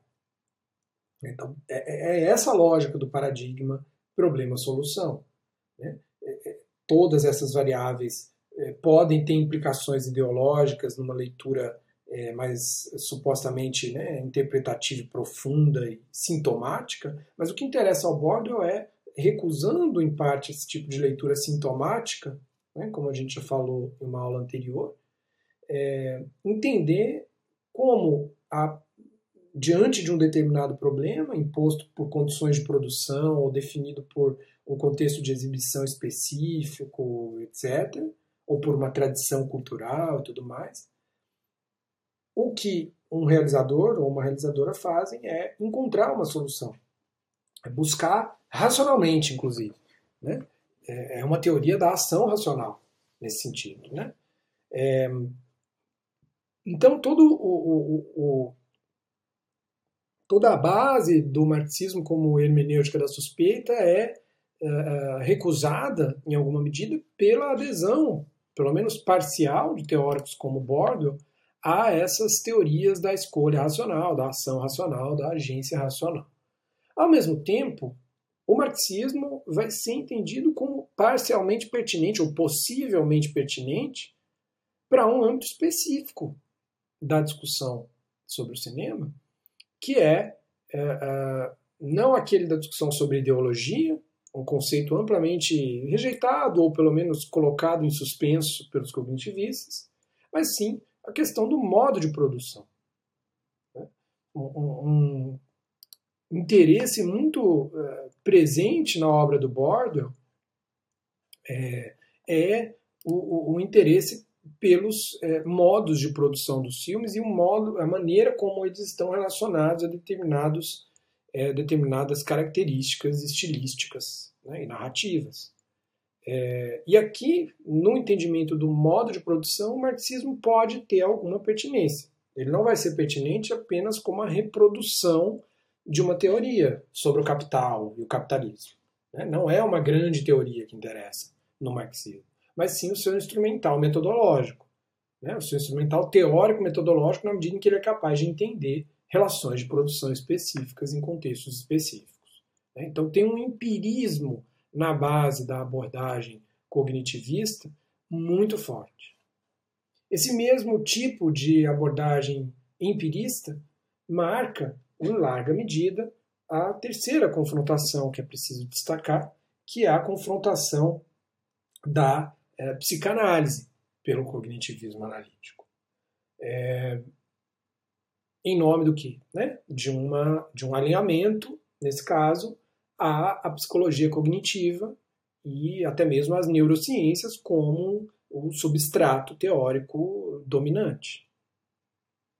Então, notem, a cada vez que o cognitivismo analítico está confrontando um dos elementos da matriz teórica de estruturalismo, marxismo e psicanálise, ele está, de fato, reivindicando uma pesquisa que o Border denomina nível médio, né, um, um, contato empírico com filmes e contextos específicos da história do cinema, ao mesmo tempo em que está é, sugerindo que, em termos de teorias gerais, nós já temos teorias gerais suficientemente boas que não precisam ser reformuladas a partir do estudo do cinema e que podem ser encontrada, é, encontradas no campo da lógica, da filosofia da linguagem, contra as teorias muito profundas do estruturalismo, no campo da teoria da, da agência racional, contra as teorias da hermenêutica da suspeita baseadas no marxismo, e no campo da psicologia cognitiva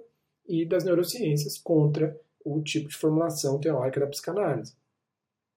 É, e aí aqui, é, é, num certo sentido, o, o que está em evidência é que o que eu quero dizer, né, o que eu quero enfatizar é que questionando a teoria do cinema como um campo de formação de grandes teorias, o que o cognitivismo analítico tende a fazer é a adotar grandes teorias como pressupostos que, que estão dadas em outras áreas, em outros campos. Né? Teorias com as quais o cognitivismo é, vai dialogar na medida em que elas ajudam a entender o cinema.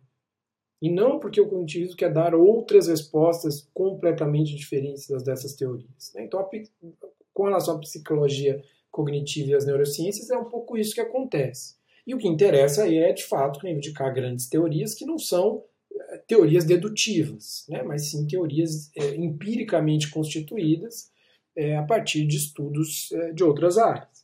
É o caso da psicologia cognitiva e das neurociências, que particularmente são importantes para o tipo de entendimento que os cognitivistas propõem a respeito da percepção. É, vai haver é, um apelo a múltiplas teorias da percepção aqui, mas que entendem a percepção como um processo neurofisiológico. Percepção não é mais um objeto aqui de uma fenomenologia no sentido do, do Maurice Merleau-Ponty, por exemplo, né, que, que é, é é uma, uma, uma figura muito importante né, por, por conta do, do, das formulações que ele faz a respeito do conceito de percepção. Né.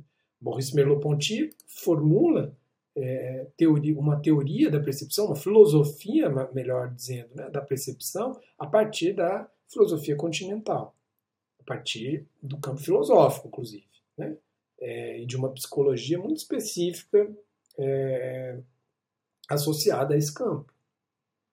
No caso do cognitivismo analítico, é nas neurociências e na psicologia cognitiva que se busca esse, eh, essa teoria da percepção. Né? E aí, então, se trata de entender a percepção como um processo pelo qual determinadas formas visuais, determinados sinais sonoros, etc., são é, processados pelo olho, pelos ouvidos e pelo cérebro e convertidos, né, esses estímulos visuais sonoros são convertidos em é, significados e sensações e emoções né, pelo sujeito. A espectatorialidade vai ser pensada a partir dessa base perceptiva. Né? E, e, e, a espectatorialidade é, nesse sentido, uma atividade, um conjunto de processos ativos que não se diferenciam dos que utilizamos no dia a dia. E esses processos permitem a atribuição de um sentido visual narrativo aos materiais textuais, nos termos do Robert Stan. Então é isso que interessa aos cognitivistas analíticos como base de uma compreensão da espectatorialidade. Então a espectatorialidade aqui não é a posição de um sujeito diante do texto fílmico, do dispositivo técnico, dos discursos, ideologias sociais, etc. Não é aquela abordagem globalizante né, da, das, do, do, que os cognitivistas depreciam como grande teoria, o que interessa aqui. A espectatorialidade não é a posição do uh, sujeito é, diante do filme, mas sim um processo ativo de um sujeito racional que, diante de estímulos, realiza uma atividade. É, diante dessa forma, diante dos estilos, é, dos estímulos de um filme e do, do seu estilo também, né, o que o espectador faz é, é juntar as coisas e, e, e atribuir é, sentido a elas. Esse é o primeiro nível da relação com o filme, o nível perceptivo. E ele não está baseado em grandes condicionamentos culturais e ideológicos do espectador. Segundo os cognitivistas, esse nível, o nível perceptivo, que é a base de qualquer outra relação possível com o filme, é um nível definido a partir de um conjunto do que o Bordel chama de universais contingentes, que são, enfim, características fisiológicas, neurológicas, em suma, biológicas compartilhadas por indivíduos da espécie humana é, tal como entendidas nas neurociências, na psicologia cognitiva, né, e na biologia, em última instância, é, como é, é, esquemas básicos que definem as nossas condições de percepção. Então há uma mudança radical aqui. Não se trata de falar do inconsciente ou da cultura ou da ideologia, né, como grandes é, ferramentas explicativas mas sim de pensar nesses esquemas básicos e no modo como eles permitem a construção de sentido de um filme. E a partir desses esquemas básicos é que, na percepção dos estímulos visuais e sonoros de um filme, se elabora os seus possíveis significados e emoções. Né? No que diz respeito à produção de significado e de interpretação de narrativa, há um trabalho racional, muitas vezes, né? em que é, é, ao ver uma determinada forma na tela, nós é, atribuímos o sentido de que se trata de um rosto, ou de um corpo, ou de um carro, ou de uma nave espacial. O que, ao ver o movimento dessa forma, nós interpretamos como a representação de um deslocamento num determinado espaço, né? e, e, e assim por diante. Então, a nossa percepção define as condições básicas como esse processo ocorre. E à medida que esse processo ocorre, em que um rosto, um corpo, um veículo é, que se desloca, um espaço que se configura, etc., vão sendo elaborados a partir da minha percepção, eu vou compreendendo, eu vou passando para um nível da compreensão da narrativa e, enfim, das representações cinematográficas. Nesse nível da compreensão, se trata de ir compondo essas é, esse âmbito mais amplo dos processos, dos eventos narrativos e assim por diante. É no nível da compreensão que está uma relação ativa muito importante é, com o filme, que é aquela que diz respeito ao próprio reconhecimento de personagens. Né? É, é, e aqui é, é, é bastante é, é, é bastante pertinente é, uma confrontação é, do, do, do, cognitivismo analítico em relação ao conceito de identificação muito presente nas teorias anteriores. O conceito de identificação é uma chave fundamental para as teorias psicanalíticas do cinema de um modo geral, para a formulação feminista crítica ao cinema clássico da Laura Mulvey, para a formulação crítica uh, antirracista da Bell Hooks e do Manti de O'Hara, por exemplo. O conceito de identificação está, em todos esses casos, está sendo focado como base do entendimento do cinema. Os cognitivistas analíticos vão confrontar essa noção de identificação, é, tentando chamar atenção para o fato de que o, o, o, processo que se elabora na relação com o filme ocorre de forma diferente É isso que um autor chamado Murray Smith é, discute, particularmente, em um livro é, da década de 90, né, chamado é, Engajando-se com Personagens, Engaging Characters, né, ficção, emoção e o cinema. Ao tratar da, da questão da, da, do próprio conceito de ficção, portanto, e da produção de emoções pelos filmes, né, o que o Murray Smith vai propor é que o conceito psicanalítico de identificação, assim como o conceito narratológico de ponto de vista, não são suficientes para entender o que acontece diante de um filme. Um processo que implica, é, em vez disso, o engajamento.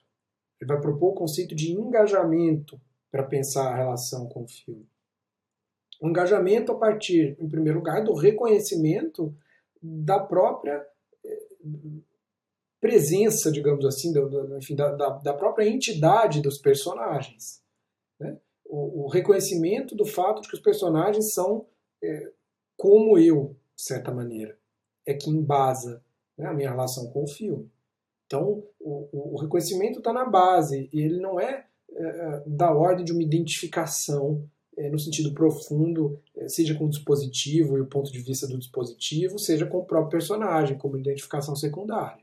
Ele é simplesmente da ordem de um entendimento de que de uma compreensão de que eu estou diante de um sujeito que age num determinado mundo é, fílmico. É, é, essa é a base do engajamento com o personagem. Então, é, em última instância, a base da minha experiência fílmica é a percepção de estímulos visuais e sonoros que eu posso gradualmente compreender como representações e como, enfim, é, é, sinais relativos a é, personagens, objetos, movimentos, espaços, etc. E, na minha relação com personagens, a base é o reconhecimento é, da individualidade, vamos dizer assim, desses personagens. Mesmo que ela não seja plenamente definida em termos psicológicos, né, como ocorre no cinema clássico, esse reconhecimento é fundamental na relação com o filme. Para além desse reconhecimento, o Murray Smith vai desenvolver duas outras categorias né, para entender o engajamento com personagens e a possível produção de emoção pelo cinema. Ao reconhecimento sucede a possibilidade do alinhamento, né, quando há de fato uma, um, um entendimento de que o personagem pode compartilhar determinados aspectos né, do seu comportamento com aquilo que eu é, reconheço como é, pertinentes para mim. E, em última instância, é possível uma adesão mais direta ao personagem, uma identificação no sentido pleno, né, de identificação secundária da teoria psicanalítica, é, entendendo, é, nesse caso, não como identificação, mas como uma fidelidade, nos termos do Murray Smith. Ao tratar de tudo isso, o que o Murray Smith está propondo é justamente um, um, uma tentativa de entender o, o, processo de relação com personagens não mais por meio de uma categoria é, psicanalítica, né, mas por meio de uma categoria é, que ele elabora com base nesse outro referencial, a categoria de engajamento. Engajamento é uma categoria que tem um sentido ativo, vejam bem. Né? Tem a ver com o engajamento como uma atividade também. O David Bordel, né, como, como teórico cognitivista, é, fala muito dos processos racionais, das inferências racionais que é necessário desenvolver durante uma narrativa para construir os sentidos dessa narrativa. O Murray Smith é um dos teóricos que se interessa muito pela questão da emoção, né, complementando e muitas vezes criticando algumas formulações do Bordel. Há diálogos múltiplos entre os cognitivistas, associados a esse compartilhamento de algumas referências, é, de algumas noções básicas. Né?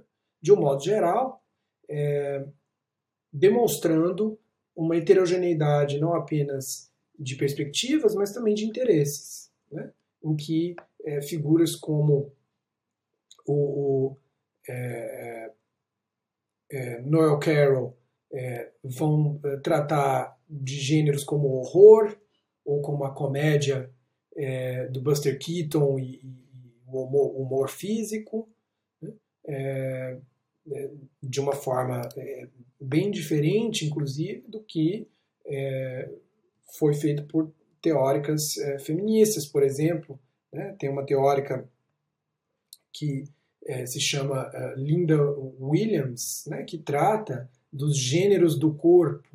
Né? Vejam, Noel Carroll está tratando do horror e da comédia física, do humor físico, que são dois dos gêneros do corpo, junto com a pornografia, por exemplo, né, entre outros, mas numa chave é, cognitivista. É, David Bordon, na sua obra, demonstra né, a imensidão de interesses é, variados né, do, do é, que marca o campo é, cognitivista. É, figuras como Richard Allen ou Murray Smith têm um papel importante, sobretudo no diálogo com a filosofia, é, ou é, inter, interrogando a questão da é, emoção, e outras figuras, como Kendall Walton, Carl Plantinga ou Gregory Curry, é, evidenciam todo outro conjunto né, de, de, de, preocupações, que sempre passa com muita recorrência por essas questões de cognição e emoção e por um interesse em algumas questões específicas. No caso do Carl Plantinga, o problema do documentário, por exemplo. Né? É, é, em suma, a abordagem cognitivista é muito vasta. No final do texto do Bordo, Estudos de Cinema e as Vicissitudes da Grande Narrativa, ele faz um apanhado né, de contribuições que ele considera é, cruciais. É muito interessante perceber essa heterogeneidade e é, aqui o que eu tentei foi situar né, as várias contraposições que a definem em relação à matriz de estruturalismo, marxismo e psicanálise.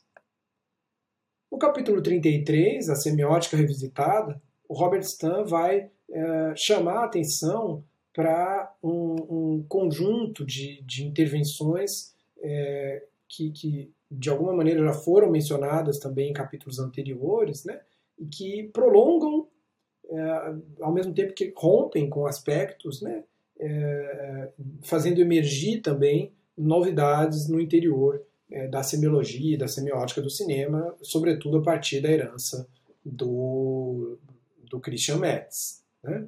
É, é, é e aí é, cabe citar né, autores como o, o Jacques Aumont e Michel Marie, muito ligados à, à perspectiva da análise textual, François Jost e André Godreau, associados a, a, é, a questão da narrativa e a narratologia.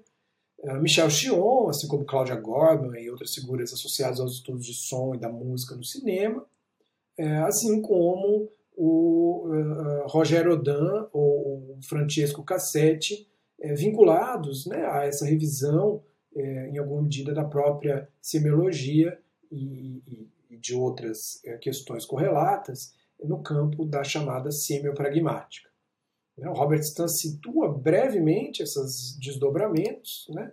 e, e, aqui talvez seja bastante interessante enfatizar mais uma vez né, a presença importante do Rogério Odan e, em alguma medida, do Francesco Cassetti nessa abordagem é, conhecida como é, semiopragmática, é, que é, renova em alguma medida, a perspectiva estruturalista semiológica com um contato direto com a história e o contexto histórico né, específico dos filmes, é, numa perspectiva que não é exatamente aquela dos estudos culturais.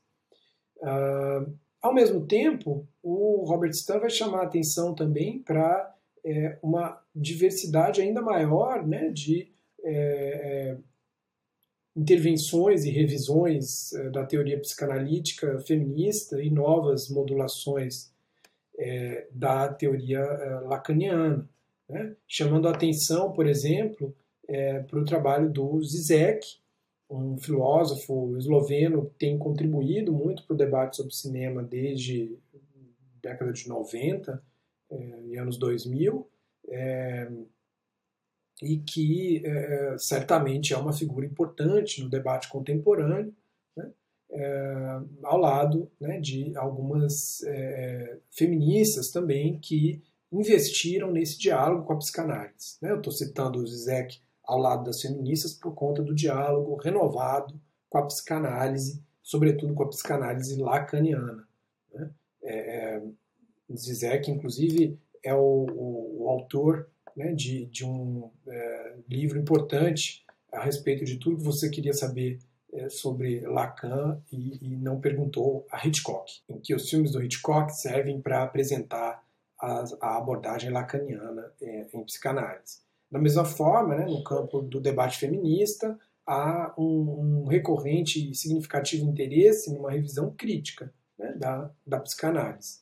É, e tudo isso, em alguma medida, num diálogo é, e numa renovação das tendências é, semióticas. O Robertson não cita muito, mas há também né, outras tendências semióticas é, presentes nesse universo é, conceitual né, é, da semiótica revisitada, é, que são tributárias, por um lado, ao Charles Sanders Peirce, né, importante semioticista, e por outro lado também a chamada semiótica da cultura, é, de um é, autor muito vinculado a um autor chamado Yuri Lotman. Né, seriam importantes de serem mencionadas essas referências também é, em relação ao problema da semiótica. Seja como for, é em relação ao Peirce né, e a semiótica do Peirce que, em parte, pode-se entender aquele autor que é o objeto do capítulo 34 do livro do Robert Stan. O capítulo Em Tempo, o Impacto de Deleuze. Nesse capítulo, Robert Stan vai apresentar a, a, as contribuições, algumas né, das, dos aspectos das contribuições do Deleuze para os estudos de cinema, é, contribuições bastante significativas, né, é, e de é, um autor que é, no mínimo em três contextos, né, pode ser é, relacionado é, com as teorias do cinema. Em primeiro lugar, no contexto da sua crítica à psicanálise, é muito associada à colaboração do Deleuze com o Félix Guattari no livro O Antiédipo, Capitalismo e Esquizofrenia, publicado em 1972. É, Além desse contexto de crítica à psicanálise, que, portanto, é fundamental, né, na medida em que boa parte das é, teorias do cinema ali da década de 60 até 80 e até hoje, de alguma maneira, né, tem um diálogo com a psicanálise como um lugar central.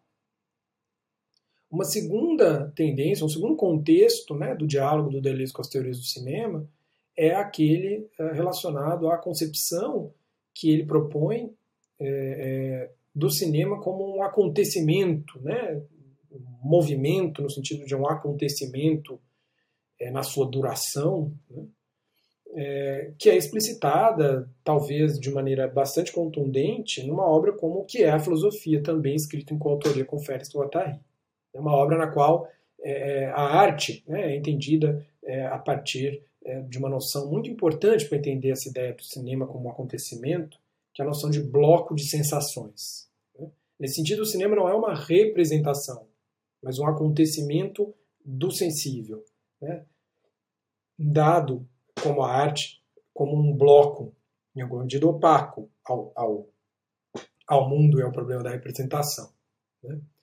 É, é, e, finalmente, né, o, o, terceiro contexto do pensamento do cinema, do, do Deleuze sobre o cinema, é justamente aquele relacionado ao reconhecimento do pensamento do cinema, né, no qual é, o Deleuze é, é, elabora né, as suas ideias é, dentro de uma perspectiva é, segundo a qual o cinema não é simplesmente um objeto de estudo, mas é, um interlocutor, de certa forma, né, um instrumento da própria filosofia, ou seja, um instrumento da criação de conceitos, que é o que a filosofia, que define a filosofia por Deleuze. E é isso que ele elabora é, é, na, na, nas suas duas grandes obras sobre o cinema, que são é, Cinema 1, A Imagem em Movimento, publicado em 1983, e Cinema 2, A Imagem em Tempo, publicado em 1985. É, dentro desses três contextos, portanto, crítica à psicanálise, vinculada sobretudo ao anti-édipo, escrito com Guattari. É, segundo lugar, concepção do cinema como acontecimento associado à noção de bloco de sensações é, desenvolvida lá no que é a filosofia também co-escrito com Guattari.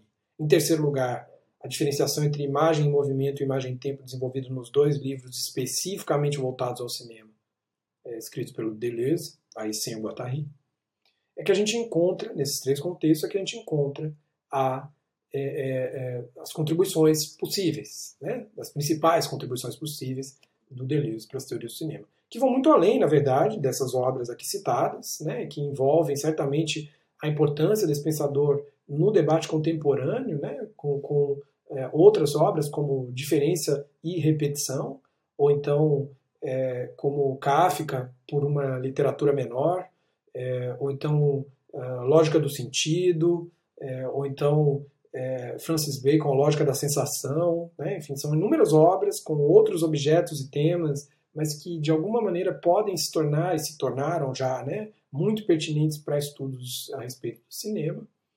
É, mas é interessante a gente focar aqui, certamente, nas contribuições das duas obras em que o Deleuze trata diretamente do cinema.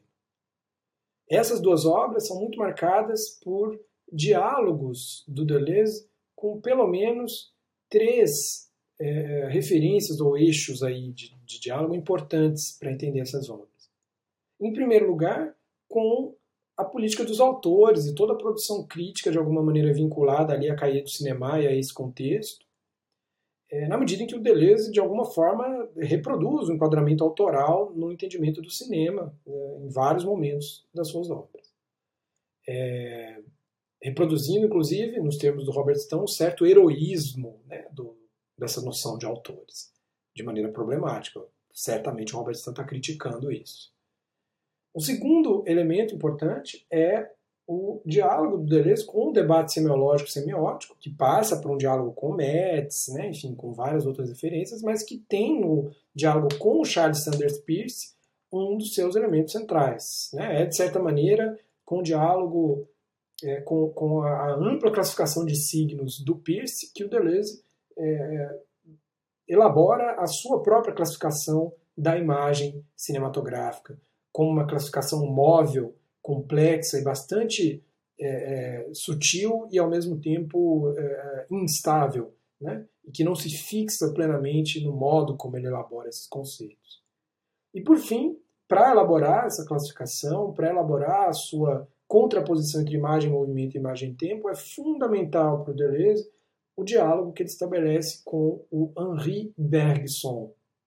Bergson é um filósofo muito importante associado justamente a essa questão do tempo, sobretudo a partir é, da obra Matéria e Memória, relida pelo Deleuze, é, comentada diretamente pelo Deleuze nas suas duas obras sobre é, é o cinema. Uh, o Robert Stan vai uh, caracterizar a abordagem do Deleuze a respeito do cinema nesses dois livros da seguinte forma, abre aspas, a abordagem de Deleuze é autodenominada taxonômica, já que tenta classificar imagens e sons, mas sua análise não é estática à maneira das taxonomias estruturalistas. O autor teoriza a transição do cinema clássico, imagem-movimento, ao cinema moderno, imagem-tempo. Isso está na página 308, é, 285 do livro Introdução à Teoria do Cinema, do Robert Stan, que vai complementar essa apresentação geral é, na página 286, dizendo o seguinte, abre aspas, a transição da imagem-movimento para a imagem-tempo é multidimensional, ao mesmo tempo narratológica, filosófica e estilística. Fecha aspas. Ah, então, né, o Robert Stan é, demarca a relação imagem-movimento, imagem-tempo como é, uma contraposição entre cinema clássico e cinema moderno, é, ao mesmo tempo que aponta para esse caráter multifacetado dessa transição, né, é, que de fato vai ser elaborada pelo Deleuze nos seus dois livros. Né, é, grosso modo, né, simplificando esquematicamente um pouco, apresentando a imagem em movimento como vinculada ao esquema sensório-motor que define a, organização predominante no cinema clássico, né, hollywoodiano. é, marcado pelo primado da causalidade, da continuidade espaço-temporal. Por que um esquema sensório-motor? Porque o vínculo entre as imagens e a própria organização interna das imagens, na sua, na, nas suas diferentes modalidades que o Deleuze vai analisar, né? imagem-ação, imagem-afecção, imagem-percepção, etc., tem vários termos que ele elabora, é, é, o que organiza esses múltiplos tipos de imagem e as suas relações entre si é o nexo é, de ordem sensório-motora entre elas. Tem a ver, portanto, com um movimento entendido como um movimento no espaço, né? como um movimento determinado em termos de causa e efeito no espaço. Isso marca a imagem movimento né? e o que aparece como crise da imagem-movimento nos livros do Deleuze são justamente os momentos em que esse nexo sensório-motor se abala por algum motivo, em que ele não está em evidência.